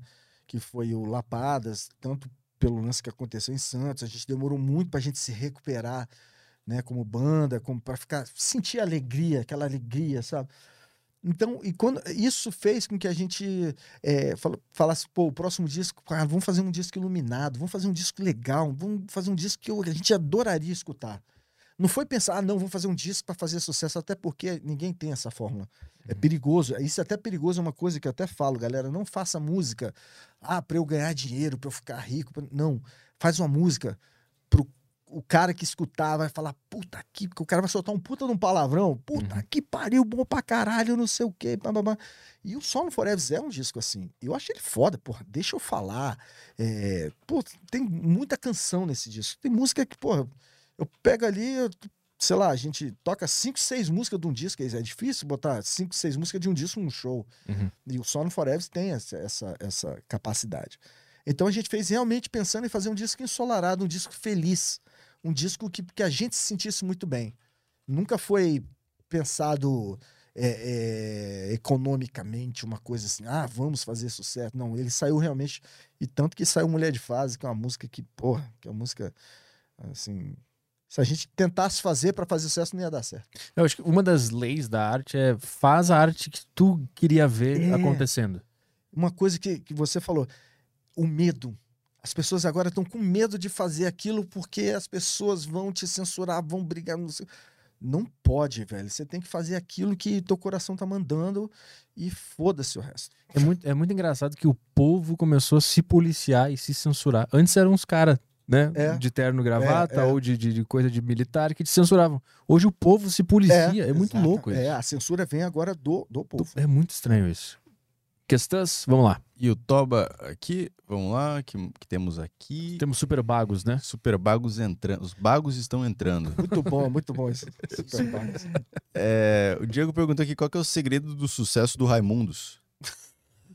que ele quer copiar, ele quer fazer um parecido. É, não, velho, não tem segredo. Não tem. não- se a gente soubesse. Acho que é ser autêntico, né? É, eu acho que é isso, velho. É o que a gente tá sempre falando aqui. É você não, não se limitar. É, tira os filtros, velho. Tira os filtros do Instagram, tira os filtros dos Facebook, tira a porra dos filtros tudo, velho, faz aquilo que você tá afim, aquilo que você se sente bem, velho. As músicas que eu, que eu tô gravando em casa, meu irmão, eu, eu fico vibrando lá no estúdio, caralho, eu, sabe, eu tento sair de mim e, e imaginar um cara que não tá fazendo aquilo, que tá ali de fora olhando, caralho, velho. Tanto que hoje, quando eu vou caminhar, eu só escuto as minhas músicas novas. Eu nunca fiz isso com disco nenhum do Raimundos. Uhum. Eu boto no fone e vou caminhar ouvindo as minhas músicas e, e vibrando. Eu nunca fiz isso, velho. Nunca. Caralho, que coisa louca. É, Alguma coisa tem ali, sacou? Quando é que é pra sair esse. É, eu não sei, velho. Eu não- eu não sei ainda, porque pandemia, é banda, banda orgânica, né? A gente precisa de estrada, precisa estar na estrada. Não vale a pena eu lançar uma coisa e, e não ter show, e não fazer show com aquilo. Eu vou, eu vou gastar dinheiro para não fazer nada, Uhum. né? Para ficar só em casa, sabe? Batendo. Música nova. Ó, os comentários das pessoas aqui, que legal, vai ser isso o negócio. É, que, pra ganhar likes. É. Eu não quero ganhar likes, cara. Eu quero ganhar gritos, galera cantando e todo mundo, porra, sendo feliz junto. Vamos lá, tem, tem bastante Só- super bago aqui, né? Só, só uma coisa aqui, a Lucimar comentou aqui, esse código de primeiro pedido não tá funcionando. Uma vergonha. Aí você reclama com o iFood, né? É... Não, só se você, se você também tá, tá passando por isso, tem o link na descrição, tá? Eu achei Ah, engraçado que ela colocou uma vergonha. Uma vergonha, né? Parece que ela tinha o direito de pedir É. o, o iFood. É, é tipo um negócio que o, que o governo deixou de, É. de ajudar ela, tipo, assim. Uma vergonha. Uma Adorei vergonha, vocês, 20 adorei reais aí, vocês. baixa a bola. velho. Adorei, velho. Vamos lá, mas, mas tem uns super bagos entrando aqui. É, tá, eu separei alguns aqui. João Vitor Ramos da Silva acabou de mandar um. Tem, tem um anterior aqui do Lucas. Ah. Viu Raimundos duas vezes no Carioca Clube e no Lollapalooza. A banda é muito foda ao vivo. Digão, tem algum sonho que ainda quer realizar com a banda? Cara, eu sou é, que nem Pink Cérebro, né, velho? Vamos conquistar o mundo. Sempre quer conquistar o mundo, velho. É, é sempre estar tocando e fazendo coisa legal e, enfim, é, tocando pra galera e ver a galera feliz. É, é, é o que eu gosto. Eu sou viciado nisso. Eu sou viciado em ver a galera cantando, pulando, sendo feliz, sabe? Tanto nos shows, é, a minha entrega é muito grande, assim. Eu me entrego muito, sabe? E, e é com o coração aberto e eu gosto de ver a galera cantar. Eu acho do caralho, assim. Eu, eu gosto muito disso. sabe? Boa. Nasci pra isso. Tem o, o cara aqui, o João, mandou. É esse que você falou, né? É, É, pede pro Fogão falar sobre a banda Rodox. fogão. Fogão. Fogão sou eu, né? É, o corretor do cara. corretor do cara sacaneou ele. Fogão. Cara, o Rodox eu escutei pouco, né? Porque na época eu fiquei com um bloqueio, assim. Eu escutei algumas coisas, assim... Assim, eu achei ok, assim, mas... É porque, porra, Rodolfo dentro do Raimundos, assim, é foda, né? Eu... Rodolfo dentro do Raimundos é um gigante, um puta de um compositor, cantor louco, bom pra caralho. Aí o Rodox, assim, achei legal, assim, mas não, não- faltava alguma coisa ali, sabe? Pra, pra realmente eu falar, caralho, tirar meu chapéu, assim. Qual foi aquela que, que era um clipe que eles estavam numa casa e a casa começava a quebrar? Era É. olhos abertos? Era olhos abertos. Essa Não, eu acho que era. Um, acho que, dois, é, é, é, essa música foi a mais legal. É, é a mais. É, Essa é é que realmente ninguém falou, ah, o Raimundo se fudeu. É. Qu- quando, quando tu viu essa música rolando assim, tu pensou, opa, caralho. Porque, não, eu, eu respeitei. Eu respeitei, mas eu falei, vou fazer uma mais foda. Aí fizemos o Cavo Cavalo. Boa. Mais super bagos aí. Tem o Sandro, ele mandou aqui, salve pessoal, papo foda. Digão, como vê as críticas do João Gordo? Ele disse que você é bolsomínio. Bolsominion de cu é rola, rapaz. Bolsominion. Nem vou, nem vou rebater e falar do, do que ele gosta, que eu tô cagando, sacou? Eu acho, eu acho isso um desserviço pro rock, entendeu? Os caras ficam atacando os colegas, sabe? É, a galera do rock tinha que se unir, sacou? Irmãos, quem disse que a porra do rock é só de esquerda? Não tem, não, não tem essa, sacou, velho? Sacou? E assim, eu, João Gordo, assim, nunca foi meu brother, eu sempre respeitei ele pra caralho. Mas a partir do momento que eu vi ele falando de mim, aí realmente aí a coisa, o caldo deu uma engrossada, mandei tomar no cu, chamei de pela saque e pronto, tá, é isso aí. Boa. Ah, tem uma pergunta aqui no Telegram do Gustavo Bess. Ele mandou: E aí, Digão, ah, como foi passada a transição de disco e shows para as mídias digitais, Spotify e YouTube? Ah, é. Vocês Abraço. pegaram esse, esse, essa transição também, né? É, pegamos. Ah, é estranho, né, pra gente. É, de- Teve assim. O, a gente lançou o Ponto Qualquer Coisa, né, em 2005, que foi uma. Muito antes, né? A gente tava muito além do tempo em fazer um, um disco só de internet, né? Hum. Aí, tanto que não deu muito certo, porque a gente tava, não tava ainda uma coisa ainda que. que o, o streaming não, não, não, não tava rolando ainda, né? Inclusive o, o, o Miranda falou isso. Lá atrás, ele falou que o futuro ia ser o streaming, que é hoje, né? Uhum. Hoje é, tudo é streaming. E, e na época do, do, do Napster lá, é. casar, vocês pegaram isso também, né? Que as Pegamos pessoas isso come- começaram a piratear as músicas. Como é que foi É. a, a posição de vocês quando Assim, isso no, aconteceu? no- no primeiro momento, assim, pô, a gente não entendia direito, né? Que é aquela coisa, né? O, é o taxista puto com Uber, né, velho? Uhum. Isso aí não tem jeito, não tem como você fugir. E aí depois que você que você entende, que você aceita, aí, cara, você tem que ir de outra forma. É o que eu falo. Não vale a pena eu lançar a música agora, porque eu não vou poder fazer show, cara. Enquanto eu não puder fazer os shows e mostrar as músicas novas e curtir com a galera e fazer a coisa acontecer, não, não, pra mim não vale a pena. Então, ficar só na internet. Eu, Uhum. Na boa. É, eu te falei, coisa de punheteiro, né? Vai ficar lá só em casa escutando e. ah, Com, com a falta de novas bandas de rock pesadas no Brasil, ou que pelo menos conseguem chegar perto do mainstream ali, tu acha que depois que essa, a, a tua geração de roqueiros se aposentarem, o, Brasil vai ficar órfão de rock? Não vai mais ter? Como é que tu enxerga o futuro do rock no Brasil? Se, a- se, a- se essa galera que fica aí xingando os outros, não sei o que, continuar assim, velho, e eu não vejo outro caminho. Assim, não vai ter banda, porque, na boa, ninguém gosta de ficar do lado de gente chata, né, velho? Ninguém suporta muito. Você gosta? Eu não gosto. Gente que velho. fica politizando tudo, é, né? politizando tudo. Cara, qualquer coisa que falar, ah, porque o Bolsonaro. Falei, Meu irmão, velho, cara, isso é doença, velho. Pelo amor de Deus, velho. Caralho, velho. Sabe? Porra, vota, velho. Vai lá e vota, meu irmão. Bota um candidato, bota lá assim, vota, meu irmão. Aceite a democracia, sabe? É, Então eu acho, cara, que, sei lá, velho, eu- nessa hora eu. Assim, é, muita, é muito contragosto. Eu tenho que tirar o chapéu pro, pro funk, pro sertanejo, da união dos caras, velho. Uhum. Porque os caras, sabe, não fica um falando mal do outro, os caras se unem, faz show junto e não sei o quê, e a coisa anda, velho. Uhum. Tá lá, tá andando e tá dominando e estão lá. Enquanto o rock fica putinho em casa, falando mal do outro, xingando o outro, não sei o quê, tentando achar o erro do outro pra poder ir lá na internet dar uma lacrada e não sei o quê. Não, velho, não é por aí não, brother. Tem que unir. Mais questões? Sim, tá entrando bastante coisa aqui. É, tem mais uma do Lucas que já mandou uma aqui. É, Digão, o rock mudou em 80, é, 80 90 e 2000. O que falta pro rock voltar ativa, na sua opinião? O rap pegou o lugar do rock antigo de ser questionador? É, o rap, o rap é bem questionador. É. Mas isso é uma coisa mundial, né? Eu vejo isso mundialmente, assim. Mas, lógico, o, o, o metal, o metal extremo, o metal o rock mais pesado, ele continua firme lá fora, assim. Eu vejo tem os, os, grandes festivais de rock bem pesado, assim, eles rolam muito bem. E no Brasil a coisa tá um pouco mais difícil, né? Pra, pra gente sempre foi mais difícil. Eu, eu esses dias eu fui procurar um body do Ramones, né? Pra minha, uhum. Pra minha filha. E eu fui lá num, num shopping em Brasília, onde ficavam as lojas de, de rock. Tinham várias lojas de blues e não sei o que. Eu cheguei lá, só tem uma, pequenininha assim. E aquilo eu falei, velho, o que, que tá acontecendo? Aí eu falo, o que, que tá acontecendo? É a desunião. É a desunião da parada, entendeu? Enquanto ninguém ficar falando um mal do outro, velho. E, e outra, é eu tava falando isso para você.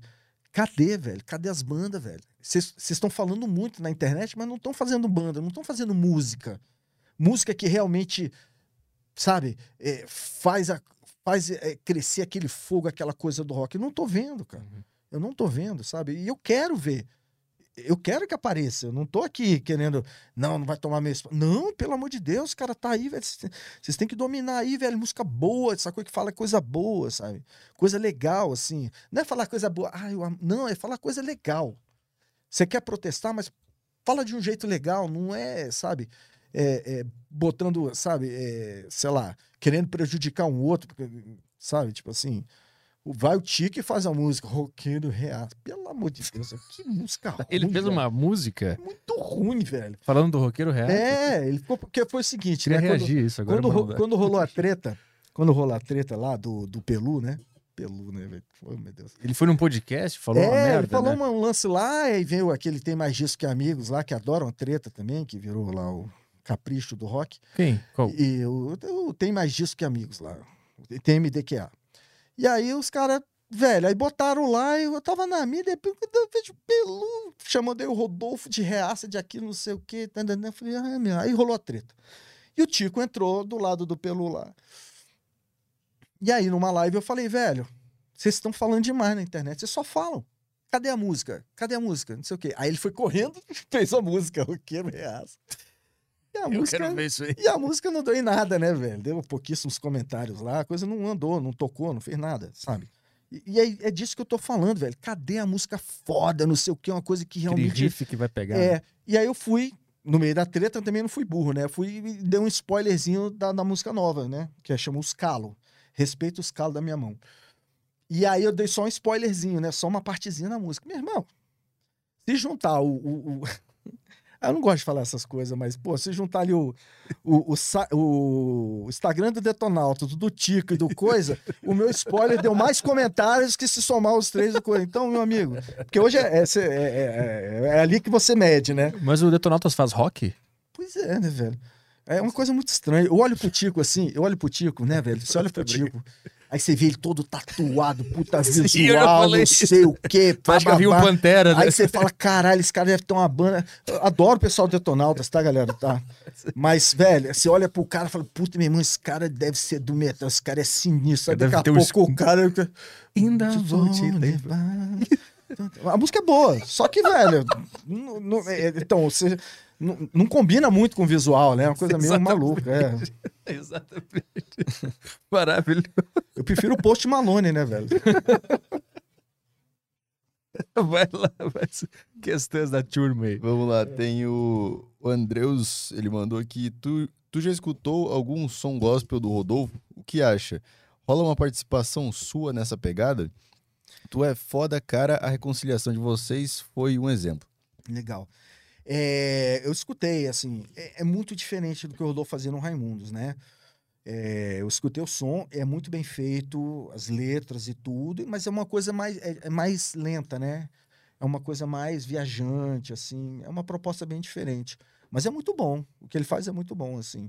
Eu sou um cara que hoje eu escuto, eu vejo as coisas, eu escuto as coisas não com o meu ouvido do Digão. Eu escuto com o ouvido de produtor também. Eu tenho que identificar dentro da, do estilo se é bom ou não é. Tipo assim, uhum. tem uma coisa boa, tem uma, um catch ali, uma coisa que. E o Rodolfo, é, pô, o cara é muito bom, velho. O cara é puta letrista, ele é bom de fazer música, de melodia. Eu gosto muito das melodias do Rodolfo, são melodias que você, né, você nunca escutou aquilo, sabe? Ele é sempre, ele sempre inova, é muito bom. Vamos lá, mais questões? É, quem aqui? O Alex mandou Digão, por que as músicas do Cantigas de Roda não foram tão exploradas ao vivo? Só tem hit. Grande abraço de Anápolis. Opa, Anápolis, vizinho de Brasília. É o meio caminho Brasília-Goiânia é Anápolis. Anápolis. Anápolis. Adoro, velho. É, Pois é, cara, são músicas que a gente, né, tocava baculejo, tocava. é, Qual a outra que a gente tocava? Ai, esqueci até. Eu, eu tenho, eu tenho esses lápis que eu já tô ficando velho, meu- meus neurônios. Apesar de eu já não fumar maconha há 17 anos, meus neurônios foram abalados. Viu, Monark? Como é que vai ficar aí, cara? Tá vendo como é que é? E aí, cara, e tem o. o- Eu, eu gosto muito. Eu gosto, só que, velho, chega no show. é, são poucas pessoas que conhecem, entendeu? Porque foi assim, foi difícil. Assim, a gente fez um crowdfunding, conseguimos dinheiro para gravar o disco, mas não conseguimos dinheiro para divulgar, né? Então Uhum. fica um pouco mais complicado, né? Que realmente banda você tem que, né, trabalhar e tal. Mas assim, eu, eu há muito tempo eu queria reformular o show, botar as músicas, mais músicas do Cantigas e tal, mas aí, aí não rolou. Mas enfim. Tem... Mas ó, o disco no, as músicas novas tão foda, velho. Eu só escuto isso agora. Eu só escuto eu, velho. Eu nunca fiz isso também. Eu quero ouvir isso aí. Quero ver como é que eu, tá. eu vou te mostrar hoje aqui. Tá, Vocês vão escutar em primeira mão, a gente vai botar no som lá e eu vou botar as músicas pra você ouvir. tá, beleza, fechou. Mas ó, vocês vão, eu vou- quero todos os celulares em cima da mesa. Tá.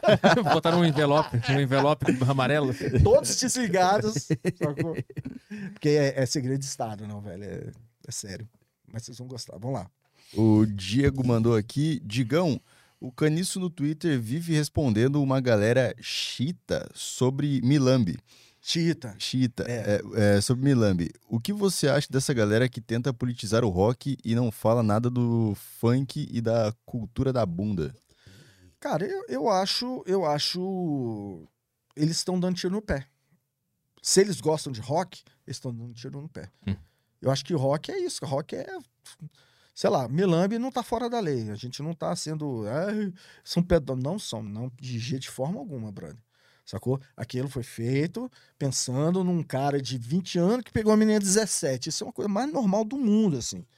E falar que isso não, isso é pedofilia. Não é, velho. Porque uma mulher de 17 hoje é uma mulher, já vota, já faz tudo. Já, enfim. Então é só isso. Então é, eu, não, eu não vejo dessa forma e já é assim, aquela coisa que a gente tá falando, velho. É, a- é o policiamento, é assim, é só, é mais a vontade mesmo de, de sei lá, as essa merda da internet, cara. As pessoas querem, sabe, é, é, parece a- aquela tia véia, sabe? As tia véia Sim, o jovem virou uma tia velha. é, virou uma tia velha. Ele passou do. Ele tá passando do amadurecimento, pulando do amadurecimento direto ao apodrecimento, cara. Isso. Não pode, velho. Não pode fazer isso, velho. Sacou? E aí, aí depois, aí quando, porra, aí já é uma coisa. Aí quando vem aquela coisa lá de da liberação pô, de, pô, ah, nem vou falar, senão daqui a pouco vão me encher, o saco aí. Vou te cancelar. Eu tô um pouco. É, não, não, já me cancelaram umas três vezes, mas não consegue me cancelar, sabe por quê? Porque eu não vim da internet, né, velho? Eu tenho uma raiz mais profunda. A, a música do Raimundos, aonde você for cantar, neguinho canta. Então não adianta, a internet não vai cancelar, não adianta, não vai. E, pô, tem muita galera que gosta de mim, né, pô? Então, foda-se. Vamos lá, mais, mais coisas. Fechou aqui. Acabou? Tem, tem, uma, tem mais uma última aqui no Telegram. Fala Caio, Arthur e Digão. Opa. Pergunta pro Digão como que foi na época que o Tico Santa Cruz estava nos Raimundos. Como que ele foi, como que ele entrou na banda? Ele pediu pra entrar. É mesmo? Ele, ele que ligou e falando que ele tinha ido ver o Queen com Paul Rogers, né? E ele, ele foi amando de uma revista, não sei do que que era, e Neguinho falou, mandou ele pra ir falar mal, entendeu? Mas quando ele chegou lá, ele viu que o Queen poderia é, existir com outro vocalista e que o show era do caralho e, e emocionava e tal, ele ficou com essa ideia de fazer isso com Raimundos né? Mas não- deu muito certo, não. Em que ano foi isso? Isso foi 2010, se eu não me engano. E- 2010. Mas foi bem curto, né? É, porque é o seguinte, é, o, o planejado era fazer 10 shows, né? A gente fez quatro shows, aí perdeu, aí não rolou, aí acabou fazendo Raimundos e Detonautas juntos. E no meio fazia uma interação das duas bandas, né? Fazia umas duas músicas, três músicas juntos. Uhum. Foi só isso que a gente fez. Mas realmente não, não deu muito certo e tal. Não rolou por, por- dele ser um integrante fixo do Raimundos? É, É. isso que não rolou. É, não rolou porque não rolou porque não rolou, porque não, não, não, Não encaixou? é, não ornou, não, não funfou, não, A química não, não É, foi. Até porque o, até o vocal do, do Tico, assim, não querendo falar mal do vocal, porque o vocal dele é, do- ele é um mais barítono, né? Ele tem uma voz mais grave, assim. E o Raimundo tem que ser taquara rachada. Uhum. São Pedro Passa, filhos do caniço que viesse ajudar. Você tem que ter aquela. Tem que subir lá, né? E o Tico não subia. Então, é, isso já era um problema, né? Inclusive, ele falou, pô, vocês vão, vamos, vamos baixar o tom das músicas, baixar muito, mas, mas baixar, tocar em outro tom totalmente diferente. Uhum. Aí não dá, a gente, é, a gente não é músico profissional, a gente é. é um Raimundo, o máximo é baixar meio tomzinho, tá bom. Boa. Mais alguma coisa aí ou podemos? Fechou aqui. Fechou? No Podemos. Telegram não entrou nada? Nada. Então nós vamos embora. É mesmo? É. Acabou. Pô, pô, obrigado por vir aqui, cara. E Arthur, obrigado velho, por olha, deixar. eu tô, eu tô assim, velho, muito feliz, que foi muito legal. A gente trocou ideia pra caralho. Caio, pô, irmãozão, obrigado. Pô, eu vim aqui, tô saindo mu- muito feliz daqui hoje. E agradecer a todo mundo que assistiu aí, e enfim, e mandou vibes positivas, enfim. É isso. Ah, e tem o emblema do e ainda Digão tem um aí. desenho aí que eu vou fazer uma camiseta, foda. Explica pra turma como é que faz o, o emblema aí, Caio. Ah, o link tá fixado no. O link pra resgatar o emblema tá fixado no chat do YouTube. Pô, vamos fazer um NFT, brother. É?